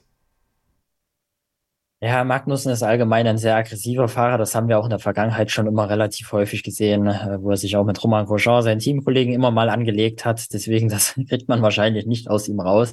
Deswegen ist das so, ja, eine Folge seiner Mentalität. Äh, letztes Jahr diese ganzen Frontflügelschäden in der ersten Runde, ähm, du hattest schon angesprochen, das, das muss nicht sein. Jetzt hier, es war halt enger am Start, er hätte natürlich weiter links bleiben können, um das zu vermeiden. Ähm, ist natürlich dann die Frage, wie sehr er Hülkenberg und Albon dann gesehen hat und das richtig einschätzen konnte. Aber es stimmt schon, Kevin Magnussen macht jetzt keinen Mega-Eindruck in dieser Saison, gerade im Qualifying nicht, obwohl es jetzt in Brasilien zumindest die Thematik besser aussah. Aber ja, wenn ich mir die Daten anschaue, im Qualifying ist er eigentlich immer eine halbe Sekunde langsamer als Hülkenberg. Im Rennen sind sie dann auf einem Niveau weil halt für beide einfach gar nichts geht mit dem Auto. Deswegen, ich weiß nicht, das Haas würde das vielleicht mehr kritisieren, wenn wenn es nicht ohnehin egal wäre, weil man eh keine Punkte geholt hätte mit dem Auto. Aber klar, die Daten mit dem Update fehlen natürlich und das ist schon wichtig, auch mit Hinblick auf das nächste Jahr. Deswegen ähm, sollte sich das Kevin Magnussen nicht zu oft erlauben. Ja, die Reaktion von Teamchef Günther Steiner war ja dementsprechend äh, ein dickes Kopfschütteln und äh, ja, es gibt ja die ersten Diskussionen, auch bei den Kollegen von Sky, auch bei uns, äh, man da nicht auch nochmal irgendwann drüber nachdenken sollte, dass Günther Steiner vielleicht nicht die richtige Person als Teamchef ist, aber da hat ja Christian Nimmervoll, wie ich finde, am Sonntagabend im Livestream auf dem YouTube-Kanal von Formel1.de ein gutes ja, Faktenplädoyer dagegen gehalten, ähm, dass einfach viel mehr dahinter steckt als nur der reine Teamchefposten bei Günther Steiner. Wenn euch das interessiert, dann auf jeden Fall da auch nochmal reinschauen. Das war dann in den Kanalmitgliederfragen zum Abschluss des Streams am Sonntag. Ja, da würde ich vielleicht noch mal hinzufügen. Ich glaube, ich hatte es ja. irgendwann auch schon mal erwähnt. Ähm, dieses Modell, was Haas einfach hat mit Ferrari, in der Vergangenheit war man einfach immer so ungefähr eine Sekunde hinter Ferrari. So in Saisons wie 2017 oder 18 war man da ziemlich gut dabei, weil einfach der Rückstand der Mittelfeldteams auf die Top-Teams so extrem groß war. Das Feld hat sich aber immer enger zusammengeschoben, aber die eine Sekunde, die man Verlust macht durch dieses Modell, bleibt. Und deswegen rutscht Haas dann einfach immer weiter ab und das wird dann natürlich extrem schwierig, mit diesem Modell erfolgreich zu sein. Ja, dann kommen wir zu dem Team, was so ein bisschen der Abhängigkeitsfaktor von Haas ja dann auch ist, nämlich das Ferrari-Werksteam. Und ja, da kann man festhalten, dass man zumindest mit dem sechsten Platz von Carlos Sainz ein paar Punkte gesammelt hat an diesem Wochenende und auch im Sprint hat man es ja geschafft mit Charles Leclerc auf Platz 7 und Carlos, ja, nur mit Charles Leclerc auf Platz 7, gibt ja im Sprint nur bis Platz 8 Punkte, äh, ein paar Punkte zu sammeln. Ähm, aber ja, also es ist schon, es tut schon weh. Es tut ein bisschen weh, Ferrari-Fan zu sein wieder äh, aktuell, weil auch da, Sophie, hat man nicht das Gefühl, dass das da eine Lösung ist für das, was ja wohl tiefergehende Probleme zu sein scheinen. Also klar, man hat ein Update gebracht äh, im Laufe der Saison, das hat das dann alles vielleicht ein bisschen stabilisiert, also als die Badewanne sich dann verabschiedet hat und so.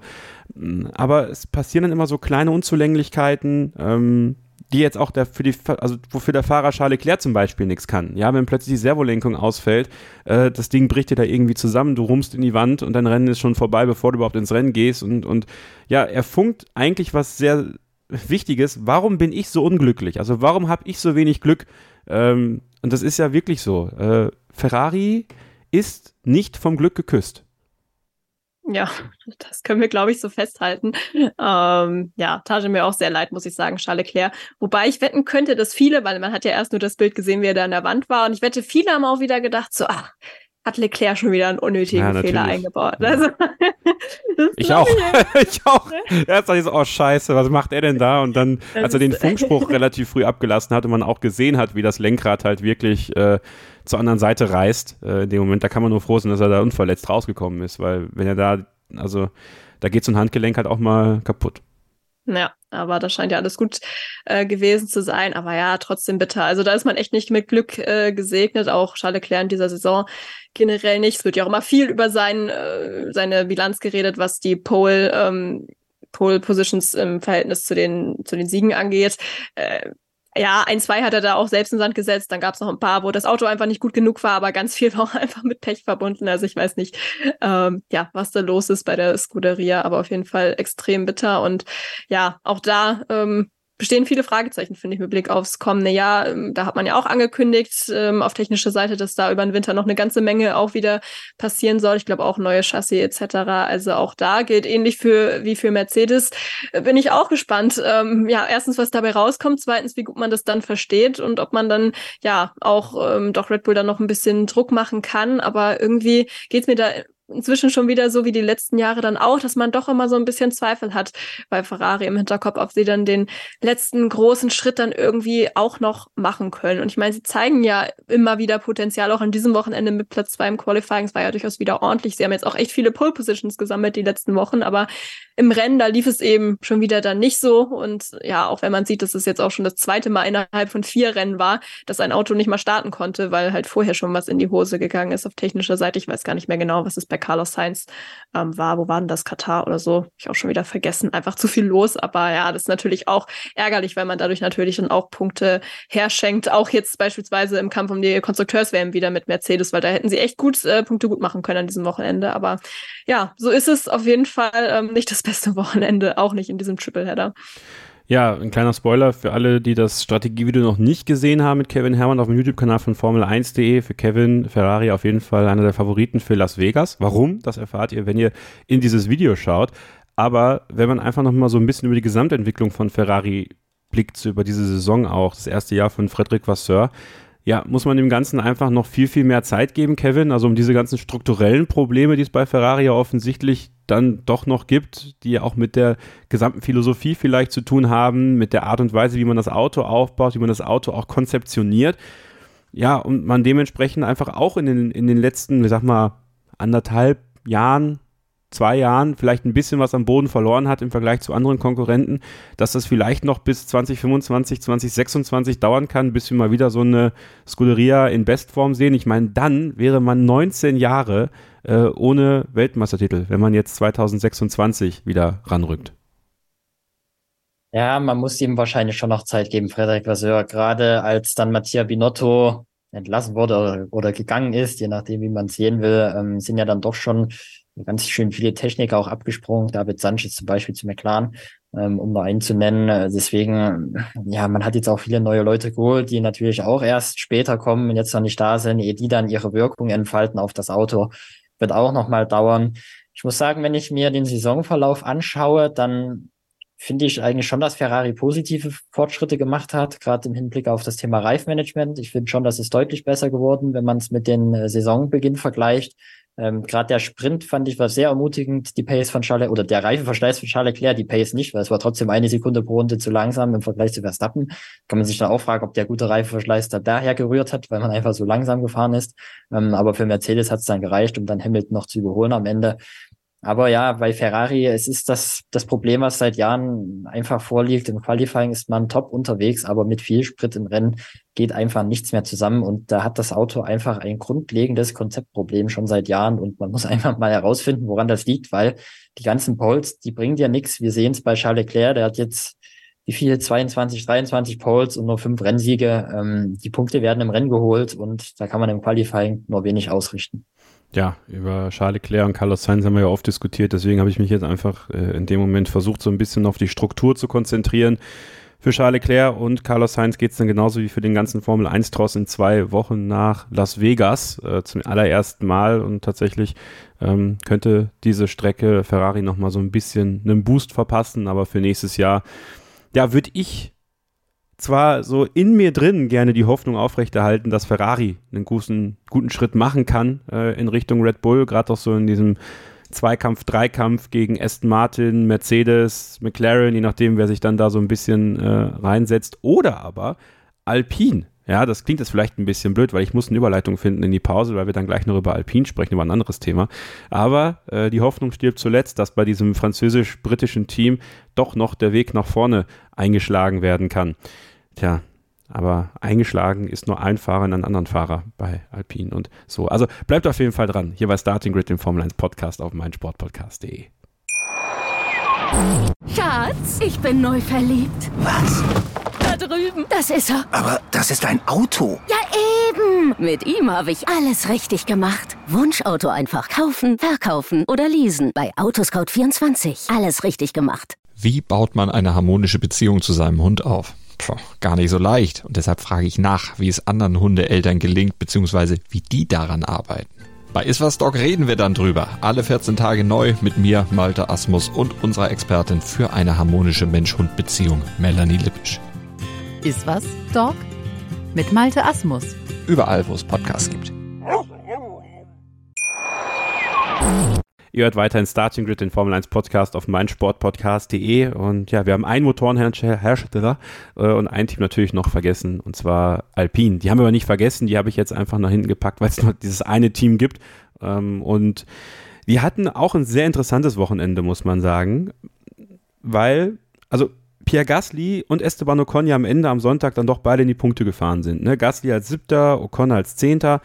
Aber es gab so viele Geschichten wieder rund um Alpine und ich glaube, eine dieser Geschichten, Sophie, war natürlich der Zusammenstoß von Esteban Ocon und Fernando Alonso im Sprint-Shootout am Samstagmorgen. Ähm, ja, wie hast du eigentlich die Schuld verteilt, um damit jetzt einfach mal anzufangen? Ja, also ich habe den Unfall jetzt auch ziemlich oft gesehen übers Wochenende ja, das hinweg, genau. muss ich sagen. Also äh, kam durchaus öfter mal auch auf dem Fernsehbildschirm. Äh, ja, ich glaube, da haben sie einfach zwei gefunden, die mögen sich nicht besonders. Das hat man ja auch im letzten Jahr, spätestens als sie noch Teamkollegen bei Alpine waren, schon sehr deutlich gemerkt. Ähm, ich habe meine Meinung übers Wochenende so ein bisschen geändert, was diesen Unfall angeht. Ich fand auch, dass es am Anfang oder habe ich die Schuld dann auch doch eher bei Esteban Ocon gesehen, weil er eben schon die Kontrolle in gewissermaßen verloren hat, auch wenn er natürlich nicht absichtlich da in Alonso äh, reingedonnert ist und er hat das Auto ja im Grunde auch wieder aufgefangen. Dann habe ich aber auch gedacht, okay, ähm, am Ende ist er natürlich auf seiner schnellen Runde und hat irgendwie auch das Recht, da freie Fahrt zu haben. Und klar, wenn man am Limit ist, dann kann es eben sein, dass solche ähm, Ausrutsche auch mal passieren, wie er ja auch gesagt hat, dass es auch anderen Fahrern ähm, passiert an diesem Tag und an diesem Wochenende. Und äh, wäre Alonso dann nicht gewesen, dann ja, hätte er sich wahrscheinlich ohne Konsequenzen fangen können. Ähm, ob man jetzt Alonso da trotzdem die Schuld für geben kann, würde ich jetzt auch nicht so unbedingt sagen. Ich habe nicht ganz verstanden, warum er erst von der Racing Line, also von der Ideallinie, dann wegfährt, nur um dann viel zu früh wieder einzulenken. Also ich finde, er hätte sich auch einfach mehr Zeit lassen können und dann wäre das ja alles überhaupt kein Problem gewesen. Ähm, ich weiß nicht, ob er sich da einfach verschätzt hat oder ja, ich möchte ihm jetzt auch keine Absicht unterstellen, ja, nur weil es da um seinen äh, geliebten Ex-Team-Kollegen Esteban Ocon geht, weil für ihn hat es ja am Ende auch negative Konsequenzen gehabt. Ich glaube eigentlich nicht, dass er das Risiko da hätte eingehen wollen. Aber ja, deshalb ähm, am Ende des Tages finde ich es total okay, dass es da keine Strafe gab, weil wäre Alonso da nicht gewesen, hätte es nicht gecrashed, hätte ähm, Ocon das Auto nicht äh, verloren, hätte es keinen Crash gegeben. Von daher, ähm, ja, ist es für mich die richtige Lösung oder ein Kompromiss dann von beiden Seiten. Okay. Ja, ein Kompromiss hat man das Gefühl, bleibt auch dieses Fahrerduo Esteban Ocon und Pierre Gasly. Also äh, ganz interessante Situation im Rennen. Da wird tatsächlich dann auch eine, einen Platztausch vorgenommen. Äh, also da hat man dann teamseitig diesmal äh, Pierre Gasly vorgelassen äh, im Laufe des Rennens. Gab es auch, glaube ich, sogar einen Dank tatsächlich äh, in Richtung des Teamkollegen. Ja, aber trotzdem ist einfach Kevin diese Alpine-Performance unglaublich miserabel.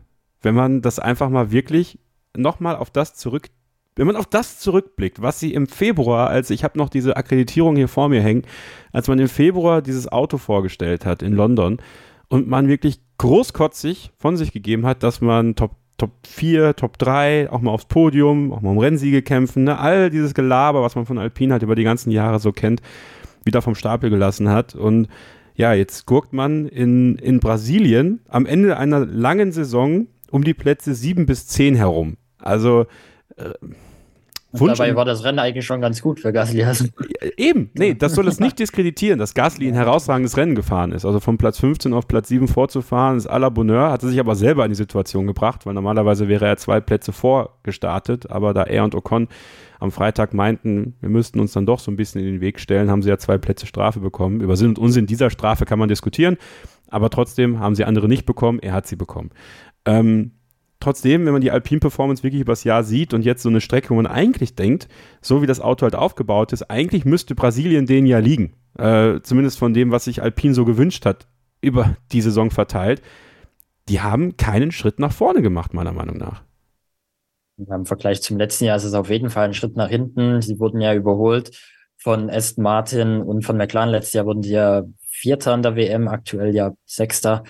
Das heißt, dann zwei Teams die Position verloren und ich hatte es, glaube ich, auch letztes Jahr in unserem letzten Stream auf YouTube schon gesagt, da musste jeder so seinen Gewinner und seinen Verlierer des Jahres nennen. Und obwohl Alpine Vierter war, habe ich Alpine genommen als Verlierer des Jahres, weil es ist trotzdem noch ein Werksteam. Man muss hier eigentlich vergleichen mit den Mitteln äh, Ferrari, Mercedes und Red Bull ist ja quasi eigentlich auch ein Werksteam jetzt mit Red Bull Powertrains und weil Honda ja eigentlich nur sie beliefert äh, und das auf sie abstimmt. Deswegen äh, gegenüber den anderen Herstellern sieht man komplett alt aus und das schon seit Jahren. Die beste Saison war dann eigentlich noch die 2020, wo dann noch Cyril Abitbul war und Daniel Ricciardo, der dann zweimal auf dem Podium stand. Seitdem geht's nicht wirklich vorwärts. Ich finde, das Problem bei dem Team ist einfach, dass man nicht genug investiert. Also zumindest lese ich das aus den Finanzberichten der Teams raus. Das ist schon sehr auffällig, dass da Alpine sich im hinteren Mittelfeld äh, wiederfindet, was das Investment in das Formel 1 Team angeht und dass man dann einfach die Fortschritte nicht so machen kann. Und wir sehen es, es geht. Aston Martin hat über den Winter einen riesigen Schritt gemacht, McLaren über die Saison. Warum schafft Alpine das nicht? Ich weiß es nicht.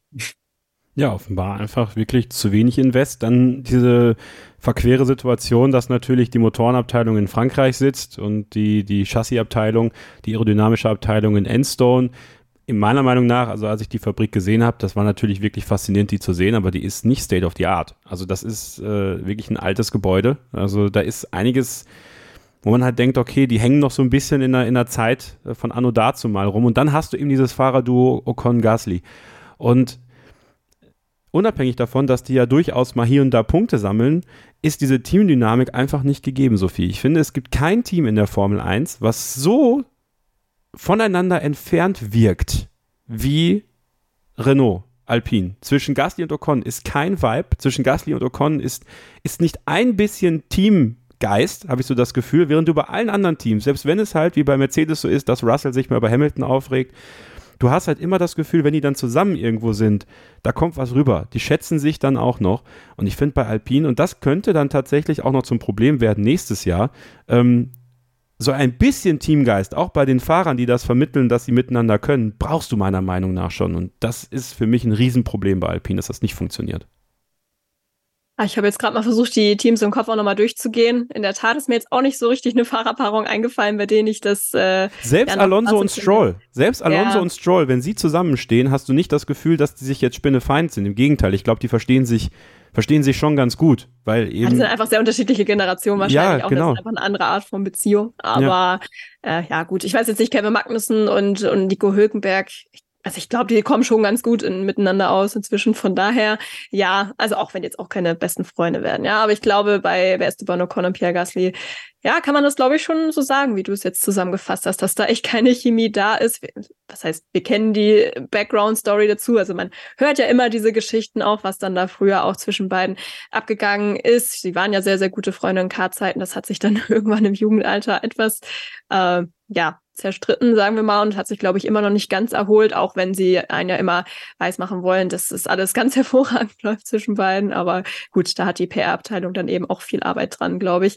Äh, ja, ist nicht einfach. Gerade in so einem Team, was eben auf dem Weg nach vorne ist und äh, sich da auch vorkämpfen muss, brauchst du, glaube ich, schon zwei gute Fahrer, die dann auch was heißt gern zusammenarbeiten, aber die eben zusammenarbeiten und ähm, nicht nur komplett ihren eigenen Weg gehen. Und ich habe schon das Gefühl, dass auch Esteban Ocon ein relativ also egoistisch sind ja alle Fahrer irgendwie auf eine gewisse Art und Weise, aber ich glaube, dass er auch nicht der einfachste Teamkollege ist. Pierre Gasly vielleicht auch nicht, aber ich glaube, Ocon sagt man das immer sehr nach. Ähm, können wir jetzt natürlich auch so nicht beurteilen. Also ich glaube, er- Fernando Alonso würde auf jeden Fall zustimmen, auch nach dem, was man so gehört hat, jetzt in den Interviews nach dem Crash auch. Aber ja, ähm, ist jetzt kein richtig dynamisches Duo. Was ich da ähm, aber auch noch gedacht habe, wo wir auch eben oder wo du die Chassisfabrik und auch die ähm, Motor Motorenfabrik angesprochen hast. Auch das ist ja äh, ganz interessant, was Beziehungen auch angeht, ja, weil die äh, sind sich ja wohl auch mehr oder weniger Spinnefeind, haben unterschiedliche Hotels teilweise. Also da denkst du auch, da geht irgendwas äh, schief. Und äh, ich glaube schon, dass es in so einem Team äh, genauso wie bei den Fahrern oder eben auch bei den Teammitgliedern sehr, sehr wichtig ist, dass du da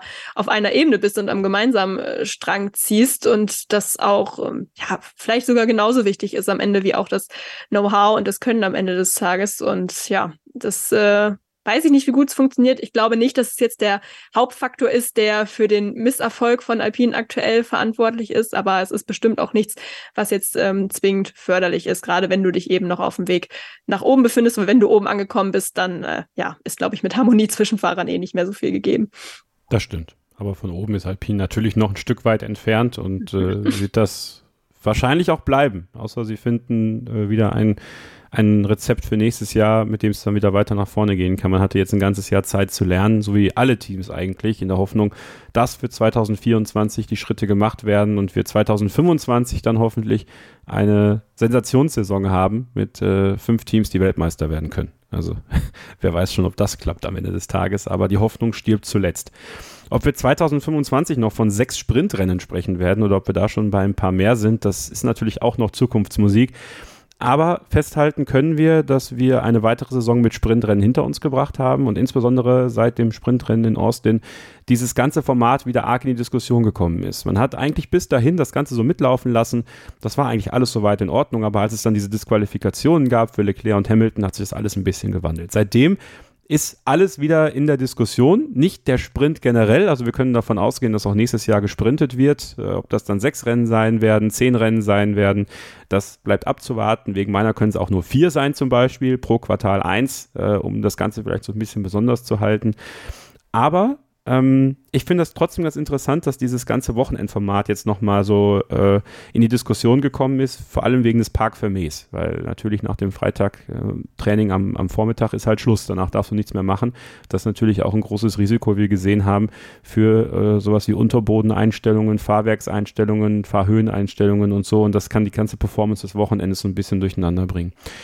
Viel wurde darüber spekuliert, diskutiert, was man machen könnte, wie man es machen könnte. Und wir als Formel 1 Podcast wollen uns davon natürlich nicht äh, frei machen. Und deswegen äh, dachte ich mir, äh, mal gucken, was meine Kollegen so sagen, was sie sich wünschen, äh, wenn man so ein Sprintwochenende weiter hat, was man tun könnte, um ja die Attraktivität dieses Sprintswochenendes weiter beizubehalten, aber eben auch den Teams bei der Arbeit nicht zu sehr zu belasten. Gehen wir also mal davon aus, dass die Sprints ganz normal bleiben, Sophie.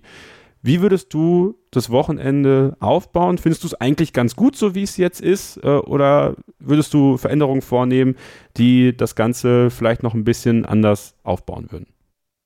Ja, mir gefällt es aktuell nicht so gut. Ich glaube, ich habe es auch letzte Woche in der Vorschau schon so ein bisschen angerissen. Mir zerreißt dieser Samstag einfach das Wochenende zu sehr und es ist für den Kopf einfach ultra verwirrend, ja, wenn du am Sonntag gar nicht mehr weißt, okay, wer war jetzt eigentlich im Qualifying vorne und wer war im Sprint-Qualifying vor. Also das finde ich eine eine Katastrophe, was das angeht. Vielleicht haben manche da eine bessere Ordnung im Kopf, aber ich fand es echt, echt schwierig mit den ganzen Sessions. Also mir ist das persönlich ein bisschen too much und auch das mit Park Fermé ist eben für mich ein großes Problem und ich glaube, wenn man es auflösen will, gibt es halt gar nicht so viele verschiedene Möglichkeiten, was die Formate angeht. Ähm, ich glaube, ich würde es auch am ehesten einfach so versuchen, dass man sagt, okay, Freitag, das freie Training bleibt so, wie es aktuell an den Sprintwochenenden ist, dass man dann das äh, Sprint-Shootout eben hinterher schiebt, ähm, Samstagmorgen dann den Sprint hat und Samstagnachmittag dann das Qualifying fürs ähm, Rennen fährt.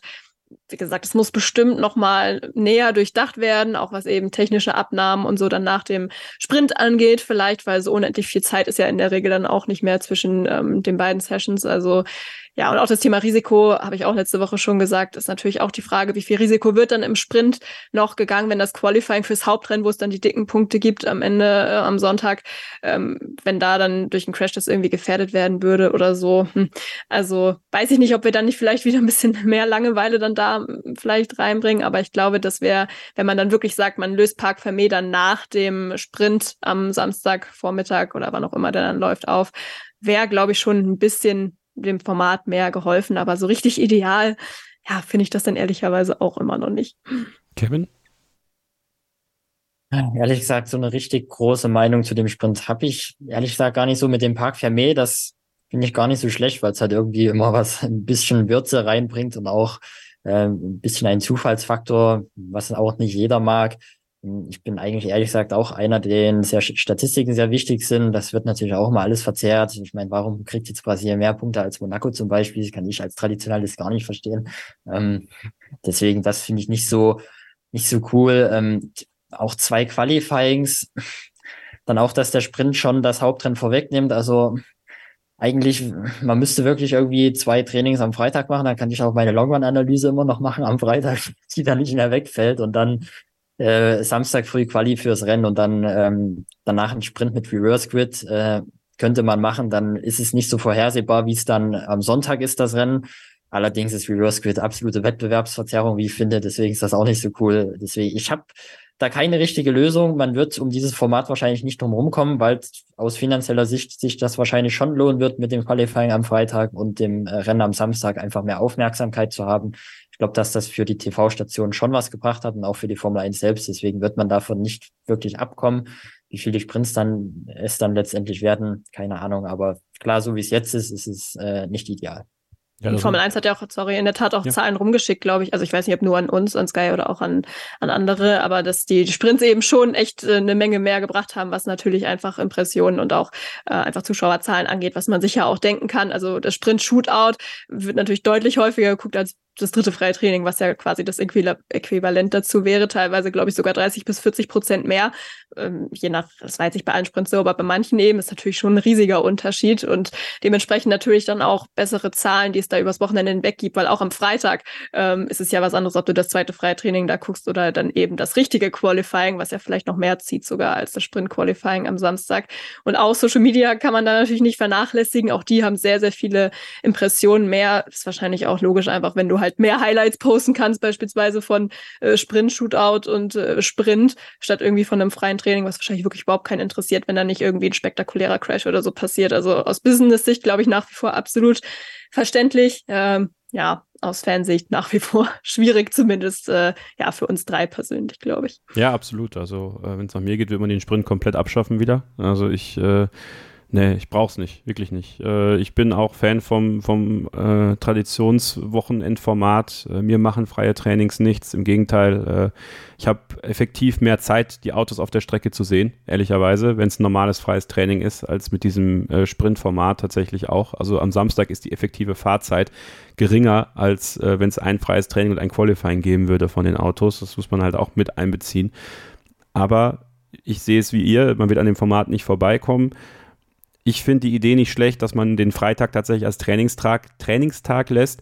Äh, Samstagmorgen dann die Qualifikation äh, für das Hauptrennen und äh, mit einem Reverse Grid ähm, dann den Sprint fährt am Nachmittag. Allerdings also letzte Woche warst du noch gegen Reverse. Ja, ja, aber mittlerweile, ja, man denkt ja auch, man, man überlegt ja. ja auch darüber, ne? Und man ja, hat ja, ja auch genug Zeit jetzt gehabt, ist ja eine Woche zwischen so viel, ne? Was interessiert mich mein Geschwätz von gestern, das sagte nicht erst äh, Adenauer, ähm, sondern auch Scheuren. Aber ähm, nee, wenn es, also nochmal, wie gesagt, wenn es nach mir geht, den ganzen Scheiß abschaffen äh, und ganz normal fahren. Ähm, und Reverse Grid ist meiner Meinung nach auch nicht nur Wettbewerbsverzerrung, sondern es ist was, was äh, Rennserien machen, die eigentlich keine Ahnung haben von dem, was sie, was sie wirklich tun. Ähm, ohne jetzt böse sein zu wollen gegenüber Rennserien, die das machen, ähm, ist das nichts für die Formel 1. Die Formel 1 ist die Königsklasse. Die Königsklasse macht keine Sachen, die Nachwuchsserien machen. Die Königsklasse macht keine Sachen von Serien, die irgendwie am Hungertuch nagen und nicht wissen, wie es weitergehen soll. Also das ist jetzt vielleicht eine sehr arrogante Sichtweise auf die Dinge, aber man sollte halt aufpassen, dass man nicht sich selber so ein bisschen äh, vors Schafott führt, äh, weil man nicht weiß, wie man das Ding entweder attraktiv halten soll, wie man sich nicht zu sehr verraten soll, wie es am Sonntag wird. Und ich glaube, im Normalfall, wenn man so viel über etwas diskutiert, dann sollte man eigentlich merken, dass irgendwas nicht richtig läuft. Ähm, und dann vielleicht drüber nachdenken, ähm, ja, natürlich ist es gut, viele Social Media Impressions zu haben und natürlich ist es gut, äh, gute Einschaltquoten zu haben für alle. Ähm, aber entweder die Zahl der Sprints zu überdenken oder den Sprint generell zu überdenken. Und ähm, da sie nicht am Sprint generell nachdenken werden, würde ich tatsächlich auf vier Sprints im Jahr reduzieren. Und vor allem muss man verhindern, dass die Sprints so nah aneinander liegen wie jetzt zum Beispiel Katar und Austin. Das ist zu viel. Und selbst jetzt diese eine Woche Pause zu Brasilien, das ist einfach, das sind zu viele Sprints. Das Ding hat überhaupt gar keine Besonderheit mehr. Deswegen pro Quartal ein Sprint. Dann hast du einen am Saisonanfang, einen im ersten Saisondrittel, noch einen im zweiten Saisondrittel und einen am Saisonende. Und dann hast du vielleicht noch den Fall, dass am Saisonende noch so viel Spannung drin ist, dass dieser Sprint noch einen Sinn hat, so wie letztes Jahr, äh, wie 2021 äh, in Brasilien, wo du noch diesen Moment mit, mit Hamilton hast, wie er von hinten ranfährt und sowas und diesem ganzen, diese Würze verpasst, die dieser Sprint auch sein kann. Weil so wie es jetzt läuft, finde ich, ist der Sprint meiner Meinung nach äh, vom gesamten System her gescheitert. So, und äh, jetzt geht es halt nur darum, wie kann man das halt noch wirtschaftlich und äh, kommerziell am besten aufplustern. Weil ich, ich weiß nicht, wenn man, glaube ich, eine ehrliche, anonyme Bestandsaufnahme machen würde, wenn die Fahrer sich nicht vor ein Mikrofon setzen müssten, um zu sagen, ob sie es gut finden oder nicht, dann bin ich der Meinung, bei einer anonymen Umfrage sagen mindestens 15 Fahrer, sie wollen das nicht mehr. Aber ich weiß es nicht. Manche sagen es ja auch, ne? Aber gut, ja, Max Verstappen ist eben. da wahrscheinlich einfach äh, ja nicht der, der Regelfall. Wobei ich es auch auffällig finde, dass, also ich habe zumindest das Gefühl, dass gerade bei dem Thema Reverse Grid, da jetzt auch manche Fahrer schon zugeneigter sind, als sie es vielleicht noch vor einem Jahr ja, oder so, so gewesen wären, weil sie es vielleicht auch so kacke finden, wie es gerade läuft. Nö, weil Perez dann von der Pole starten würde, weil er, weil er irgendwie Neunter wird oder so. Also, also, dass ein Perez sagt, er möchte Reverse Grid haben, das, das verstehe ich schon. Ja, das meine ich halt auch. Also muss man mal gucken. Als ob so ein Verstappen, mal im Ernst, also, wenn ich Max was, ich meine, die machen natürlich eh alle, ne? Aber man stelle sich nur mal vor, die machen ein komplettes Reverse Grid äh, und so ein Max Verstappen äh, startet von ganz hinten, äh, irgendwie so. Also, natürlich hat das was, aber das ist halt die nächste Frage. Wenn du Reverse Grid machst, machst du es wie in der Formel 2 und Formel 3, quasi nur die ersten 10, 12 Plätze oder machst du halt alle? Will ich einen Logan Sargent von vorne starten sehen? Weiß ich nicht. Also, ich, also, das ist halt, das ist halt so eine Sache. Also das, das meine ich halt mit, die Formel 1 ist die Formel 1 und nicht irgendeine Nachwuchsserie, wo mal äh, Kuschmani plötzlich äh, von 1 starten kann, weil er, weil er nach vorne gerutscht ist. Nichts gegen Kuschmani, aber ähm, ist der erste Name, der mir eingefallen ist. Ähm, er war gar nicht so schlecht am Anfang der Saison. am Anfang der Saison, ja. Deswegen wird man noch Alpin Junior oder, oder Nachwuchsfahrer oder keine Ahnung, was er ist. Ähm, nee, nee, lass es sein. Liebe Formel 1, lass es einfach sein das, ist vorbei. Das haben wir jetzt gemacht, haben wir gemerkt, das ist nichts. Aber gut, wer sind wir? Schreibt es in die Kommentare, äh, wo ihr es schreiben könnt, ob ihr den Sprint geil findet oder nicht, warum ihr den Sprint geil findet, was ihr machen würdet. Schauen wir doch mal, was im Tippspiel so los war. Ja? Zum Abschluss unserer äh, Podcast-Zeit hier am heutigen Tag. Sophie natürlich wieder die äh, ja, die absolute Anführerin unseres Tippspiels hier im Podcast. Wieder vier Punkte gesammelt am Wochenende, jetzt mit 57,5 Punkten vorne. 48 Punkte haben die Motorsport Total Redaktion, die haben dreieinhalb Punkte gesammelt. Und ich habe zweieinhalb Punkte immer noch sammeln können. Bin jetzt mit 43,5 Punkten letzter. Also Sophies Weg zur Weltmeisterschaft hier bei Starting Grid äh, ist eigentlich nicht aufzuhalten. Aber vielleicht müssen wir doppelte Punkte vergeben, die letzten beiden Rennen oder so. Wie unter Bernie no Ecclestone. Das passiert. Ja, genau das, das könnte man doch wieder einführen in der Formel 1. Wie, wann war das? 2014? Doppelte Punkte fürs letzte Rennen. Ja, genau, genau. das war auch sowas Sinnloses. Naja. Richtig, richtig. So, und dann haben wir äh, noch unsere Kicktipp-Gruppen. In Gruppe 1 hat Eisfeuer die meisten Punkte gesammelt mit 116 Punkten und in Gruppe 2 Christio und MV1 geteilt mit 113 Punkten. So, ich will euch gerne die Gesamtwertung jetzt nennen, aber das Problem ist in Gruppe 1, da sind schon so ein paar Bonuspunkte reingeflossen äh, von den Teamduellen und so. Die sind in Gruppe 2 noch nicht drin. Da werden wir noch ein bisschen was nachtragen müssen und dann werden wir hoffentlich nächste Woche wieder den aktuellen Gesamtstand haben. Ähm, Habt ein bisschen Geduld. Am Ende werden wir dann die drei Preise wie angekündigt auslosen. Und wie angekündigt geht es nach einer kurzen Pause hier gleich weiter mit meinem Interview mit Björn Dixgord und Patrick Hinkheim-Pieti von Mando Diao. Die haben ein neues Album draußen. Ich zeige es dir nochmal. Boblikovs Magical World. Und äh, es ist ein sehr, sehr cooles Interview geworden mit zwei sehr entspannten, coolen Musikern, einer tollen Band, wie ich finde. Mando Diao, äh, großer Fan seit meiner Jugend äh, von dieser Band und äh, deswegen freue ich mich so, dieses kleine Experiment Musik und Motorsport zusammenzubringen, mit Mando Diao starten zu können. Und wir drei verabschieden uns zumindest als Trio an dieser Stelle und ich bedanke mich ganz herzlich bei Kevin Herrmann fürs Mitmachen heute. Jo, hat wieder Spaß gemacht, Dankeschön. Und auch bei dir, Sophie, schön, dass du mit dabei warst.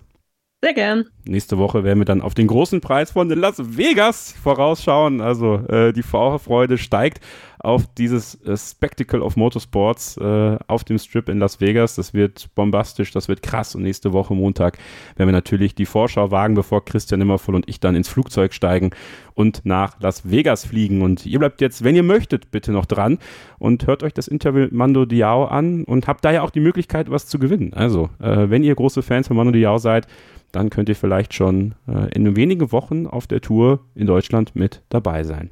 Vielen Dank fürs Zuhören bis hierhin. Der nächste Part ist dann auf Englisch. Wenn ihr nicht weiterhört, hören wir uns nächste Woche wieder. Wenn ihr weiterhört, viel Spaß mit Manu Diao. Bis dahin, keep racing. Schatz, ich bin neu verliebt. Was? Da drüben. Das ist er. Aber das ist ein Auto. Ja, eben. Mit ihm habe ich alles richtig gemacht. Wunschauto einfach kaufen, verkaufen oder leasen. Bei Autoscout24. Alles richtig gemacht. I'm really happy um, that I will be joined by one of my favorite bands of my of my youth days and now they are coming back to Germany. I'm still a big fan and I'm really happy that I can start my little project, my little side project here on Starting Grid a little bit of connecting my my passion for music and my passion for F1 because it goes hand in hand uh, right now. Start with Mando Diao, and I'm really happy to be joined by Björn Dixgard, the singer of the band, and Patrick Heikim Pieti, the drummer of the band. Very nice Woo! to meet you guys. Hey, how are you? Hello, good to see you. We're the troublemakers on Mando Diao. That's yeah, exactly. But we always we always we're always good if you ask that. Always good. Who who doesn't say he's good? So, uh, but you still you still ask. So, for everybody who's watching on YouTube right now, I'm holding it in my hand. The new album, Boblikov's Magical World uh, by Mando Diao. I'm always interested in um, in the genesis of an album because I I think every album, as as you know, uh, tells a story. Um, yeah. Where in the story of Mando Diao are we with Boblikov's Magical World? I think it's one of the most uh, creative albums we've ever done because it was uh, done in a way which we have never worked before. You know, we always have songs before we make the albums, usually. But this was during the Corona period in 2021. We recorded these songs, and um, we didn't have one single song when we went to the studio. We just booked 12 days in the studio, and uh, then we said, let's write a song every day during the daytime and then record it in the nighttime. And that's sort of what we did. And yeah, that's exactly what we did. And that's what ended up on the album. And so it was very spontaneous and, uh, you know, it was very free for us to work in that way. And uh, not saying that we should work that way all the time, but this time it was a great result, I think, you know. I think we're in a time of our career now that we don't give a fuck, actually, in a good way, if you know what I mean. We, we, we do whatever, we don't have to follow any trends or stuff. We do whatever we like to do. And this is like a result, this recording is a result of that mindset, I think. So you're I'm glad not to be 20, 21 anymore and be trend, you know, looking for trends, trying to be some somebody you are not, and just be yourself now and be free and give a fuck. Don't give a fuck what everybody else thinks. I think we're there now. That's good. To to to give a little uh, Formula One comparison, like the Kimi Räikkönen uh, of of the music yeah. industry right yeah. now, uh, for exactly. yourself, like doing your thing. great driver. Yeah, great personality. Uh, as yeah. as are you. I mean, um, I was on the shit Kimi quote. I was in there. he was about to get an award somewhere. Where you? Where were you, Kimi? Uh, you missed it on the stage. I was sitting having a shit. Um, quote. Uh, can you I mean, it's interesting for me as a, as a fan of music. Um, the Corona period was a very strange period for everybody, but for, for the music industry um, especially, and for every artist there is, because you were not able to to convene like you would convene in general. You were not able to to play concerts and go on tour. Um, and recording an album during the Corona period, um, how much of a perspective change on music and your artistic work was that period? Uh, I think you know. Um, well, when Corona came, it was quite good for us. Actually, it sounds weird, you know. It was bad for the whole world, but for us, it was quite good cre- creative-wise because we had been touring for like three years nonstop, basically, and uh, we need twenty years nonstop.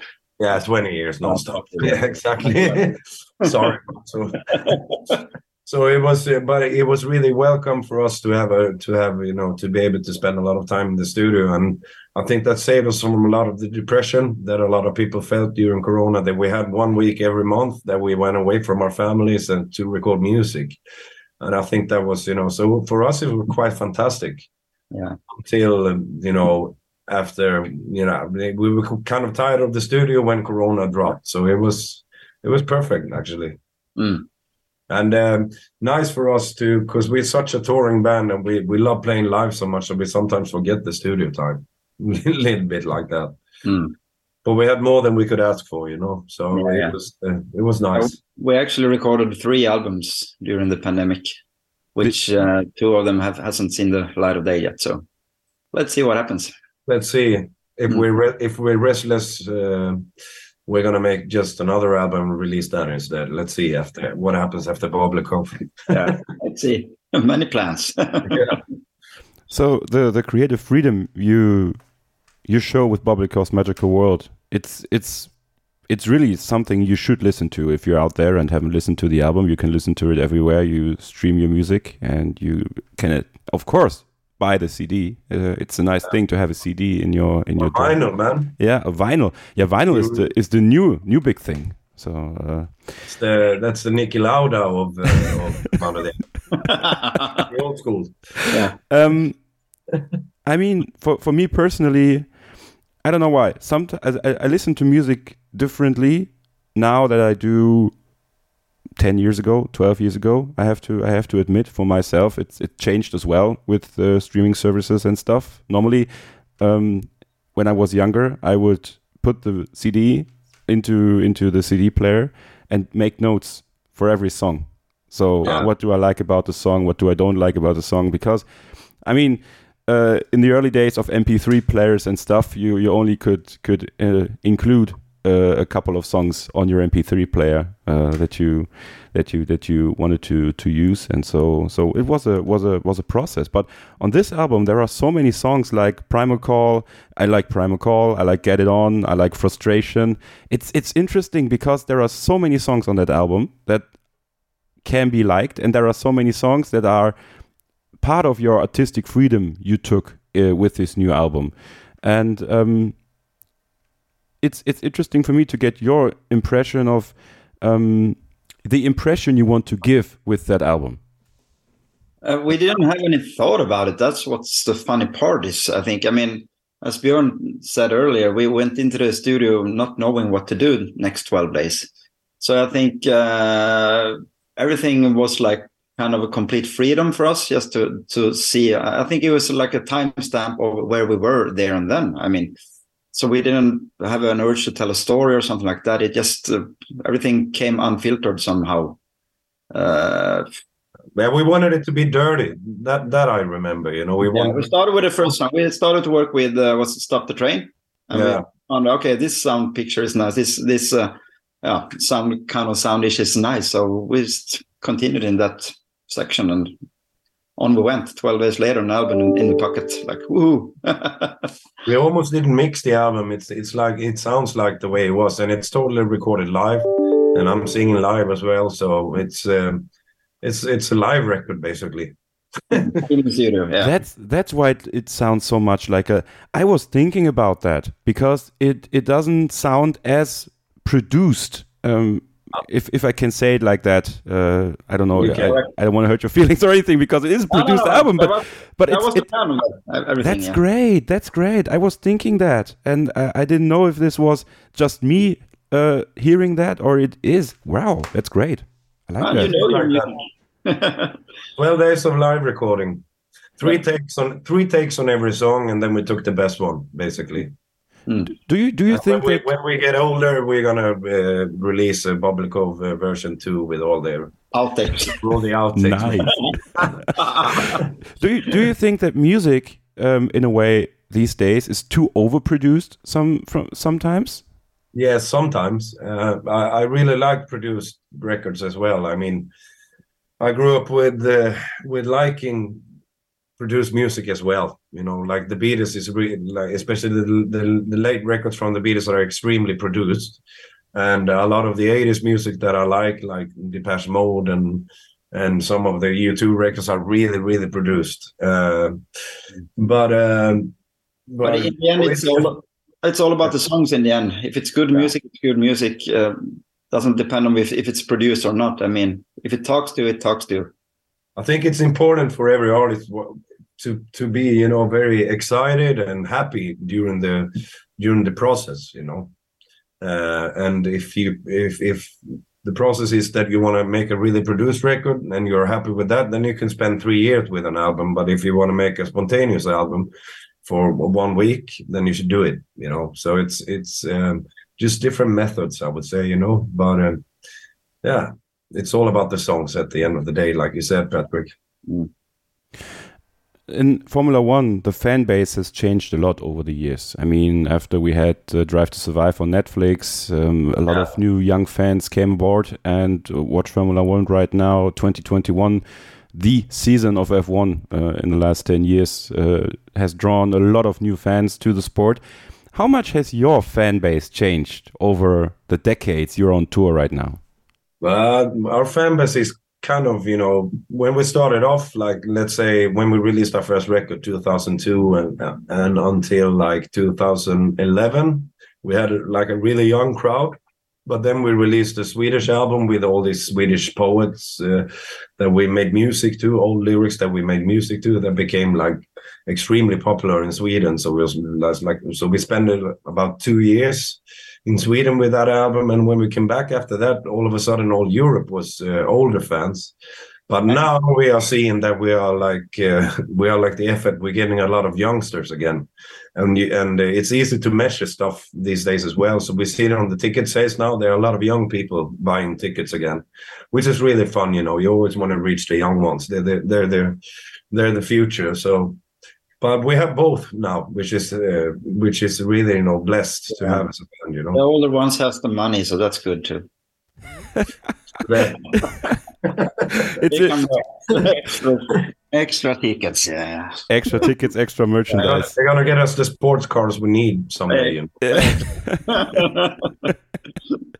um, because because it's interesting to me. Uh, F1 has drawn a lot of, of, of younger people. So so you you are saying that your crowd tends to get not older, but but you you you tend to create or I don't know keep um, the fans maybe you had in 2002 that grown with you uh, that Yeah. stay with you. Well, yeah, Exactly. I, I think uh, I think the reason why we have such a broad audience is that we we're not a fashion band. I mean, some people would say that we are, but you know, we're not. You know, we're not sponsored by Gucci, so to say. You know, so um, uh, we just we, we play rock and roll in black clothes. That's basically what we do.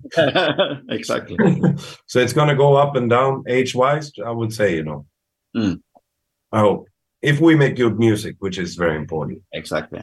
But I mean, age is just a number. Uh, if you how, how exactly, you the, it's it's it's the music that counts. It's the music that you can see live, and you can see Mando Diao live in Germany at the end of November yeah. and the beginning of December. Uh, 28th of November in Berlin, 29th of November in Hamburg, December 1st in Dresden, December 2nd in Munich, uh, December 6th in Wiesbaden, December 8th in Stuttgart, and December 9th in Cologne. And um, as a treat from us to you, you are able to win two tickets to the tour. You can choose uh, whichever tour stop you want to go to, and you just send an email to me at kevin.scheuren at meinsportpodcast.de. Put in the in the in the betreff. I don't know the English word right now for the. Uh, in the subject line. Yeah, in the subject line, you put uh, Mando Diao and the city you want to go to, and then I will put them all in a big bowl of happiness and uh, draw you, and you get uh, two tickets for you and your best friend uh, to go to the concert. And as a little treat, uh, you will win a CD of the new album. But I have three more CDs, and those we will give out on our social media platforms. So make sure to follow us on starting grid underscore F1 on Instagram and X so you can be eligible to win uh, three extra CDs of Mando Diao Boblikov's Magical World. As I said, which you can listen to everywhere you listen to music, like Apple Music or Spotify or Deezer. I can name a few more if you want to, but I don't right now. um, yeah, F- F- car, F1 car. Uh, uh, I have, if I in the F1 car. I mean, yeah. I mean, I mean, uh, F1 is doing a lot of uh, things with music. Um, I will be going to Las Vegas. Um, Are you going there? Yeah, I will go there. Yeah. Oh, uh, so an experience. This will be an experience. Yeah, uh-huh. and they have a big concert. First time, right? It's the first time in Vegas. Yes, and um, it will be a spectacle. It will be a, a different spectacle. It, it's not like like anything you've seen in F1 before. I, I think. And um, I think as Music X, they have Kylie Minogue and uh, uh, will.i.am. Uh, I think will.i.am will be will be there as well. Bring bring me and Bjorn. We, we follow. we w- I would love to see Mando Diao uh, in a Formula One concert again. You've you've you've played for them or with them in, in, in Austria a few years ago, right? Yeah, yeah. we did. Yeah, it was um, it was fantastic. Um, but I just uh, I had a I had a two year old daughter at the time, so I went home the day after when the race was, and that's something I uh, can't forget myself about because you went there, Patrick. You, I went there, yeah. you were smart enough to stay with our manager, and you had champagne with Wayne Gretzky, and we're wearing the yeah in the VIP VIP lounge that was really awesome. Yeah, I stood, okay, Wayne Gretzky having champagne with me, watching the F1 race in Spielberg. Am I dreaming? I was thinking, but uh, I wasn't. it was an experience. I remember. Well, I won't forget it. It's one of it's one of the nicest tracks actually. Uh, I think to to watch F1 or to to play because even you as a musician, uh, you will be able to to have the chance to play in such a great landscape. It's it's it must be a different experience for you as well. Uh, it was really, really fun, and and I think the people were really cheered up. You know, it's a circus, you know, Formula One. So, but it and, and we always bring the circus as well. We try to bring the party circus, you know. So I remember it's a really, really great gig. Mm. Love to come again. Love. Yeah. I was so cool on the race day. I was down in the pit 30 minutes before the race start.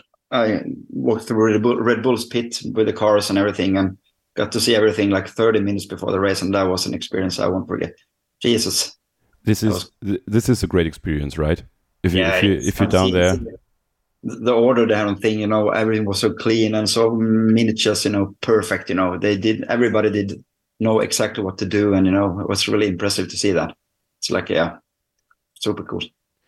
So how much do you think that motorsport fans, with their with their rabid excitement for the sport and and music fans, do connect? Because this the connection between music and motorsport is a is a tight one right now. Because F1 is basically doing concerts everywhere they go. Um, they have uh, big artists, artists from yesteryear uh, that are coming back again, new artists, uh, different types of music, styles of music. Um, how would you say the two worlds can combine so good? Uh, well, when it comes to rock and roll and racing, it's quite similar. No, it's very intensive. It's a lot of adrenaline. It's a lot of speed. So uh, mm. I think that's the connection. When I think of our music, we always, you know, if we make a rock song, we always say, "Does this fit good in the car?" You know, and mm. that's uh, that's something. I mean, car driving and guitar playing is, is, sometimes I do that quite often. You know, take my car and go somewhere and play guitar. So, you, so you're not dri driving and playing guitar at the same time, right? Uh, no, I haven't tried. yeah, not yet. Gonna gonna get there as soon as the AI is. is yeah, autonomous driving will be good for musicians. So you can drive and you can you can write songs and play songs as well. So Stockholm, Las Vegas this, song, this song was composed on the autobahn between blah blah and blah yeah. blah. That's the story. That's a story for the future. yeah, yeah. yeah. Yeah, well, I think it. I think you know, like like I said, you know, I always see see the connections as well. You know. Yeah, a, a good thing when you hear a good rock song on radio or whatever, but when you're like driving a little bit too fast without knowing over the speed limit, you know, that's a good sign for a good rock song. You know, you want to push the, the throttle and go faster and faster. The best car song we have is Black Saturday. Actually, it's yeah. it's like it could be the Lamborghini track for the '80s. You know, so yeah.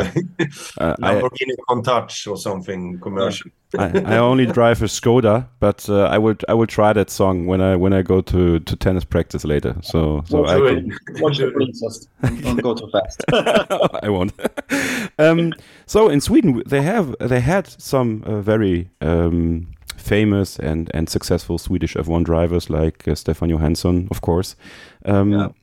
But for a few years now. I mean, we had Marcus Ericsson uh, in F1. Um, oh, he's in America now, yeah, driving. Yeah, Indy, right? he's driving Indy. Yeah, he's driving yeah. Indy. Um, how popular is is F1 in Sweden right now? How much do you see um, maybe in in mainstream sports coverage? Uh, it's it's uh, too little, I would say. But but like like the same you said earlier with the Drive to Survive has really meant a lot. You know, because all of my friends all of a sudden on Sundays they watch uh, Formula One and they didn't do before because mm. you know it, it, created a lot of interest, but the media coverage is not so much. You have to search for it basically. Yeah. Uh, but uh, but I guess your your your parents are Finnish, Patso, and in Finland it's much it's huge. It's much bigger, yeah. They're more proud of their drivers, and they have a longer history, of course, of drivers in F1. So Finland is kind kind of different to Sweden in that way, yeah. Yeah, I think Finland has has a has has a lot of love for their for their sporting heroes and, yeah, and, that and rally, you know, and everything. They have a yeah. really good kitchen drivers there. So. Sweden is mainly about you know everybody's really proud of, proud of Zlatan Ibrahimovic for a reason. You know? that, that's pretty much the media coverage we got. some hockey players, you know, some. Yeah. Uh, but yeah. Mm if you if you could choose uh, an F1 track, so I will I will prohibit you from saying Las Vegas right now because I would I know that you would love to play Las Vegas. If you could play uh, an F1 track, if F1 would call you, say Mando Diao, we want to to play at, and you can choose the track, where would you play? I, I would choose Monaco, not because of the track, but because of the spectacle uh, around all the money and see what the, what the fact the fuss is about. I mean, uh, all the luxury boats, the yachts, and everything around there, and uh, so that will be fun to see. The track is a city track, so probably not not, not the most exciting race wise, but the spectacle. French Riviera is good too, you know, and uh, Singapore really nice. And uh, I've been dreaming about the tunnel in Monaco ever since I was a kid, and Ayrton Senna and John Alesi and these guys were were driving that sort of period. That's when I, that's when I, but that's when you, when I got into the little things I know about Formula One. So, mm-hmm. but John Alesi was my favorite actually. He was actually. Yeah. Nice. I think he was. Uh, I, I loved the name as a kid. You know, John Lazy. Mm. Yeah, he was a gentleman uh, as well. As you are, uh, I can I can see the I say I can see the resemblance. Uh, if if I, if you put Right, put on the helmet and knock your head from left to right, people would think you are John Lacy. Uh, Oh, so we yeah. we both gonna say Monaco for sure. You know, Yeah. Monza is quite cool as well. I have to say. You know, of course. But Monaco, if you hear us, we'll play there next year. Yeah, I, I heard you saying Singapore. I think Singapore, Yeah, Singapore will be nice as well. I mean, it- is, is also a nice track to play. Yeah. I guess we're gonna do an Asian tour next year, so it might be good. You know. yeah. So F1, you Oh. heard it here first. Uh, Mando Diao is ready. Just call them, and uh, I will be coming to the race uh, where they play, and you can come.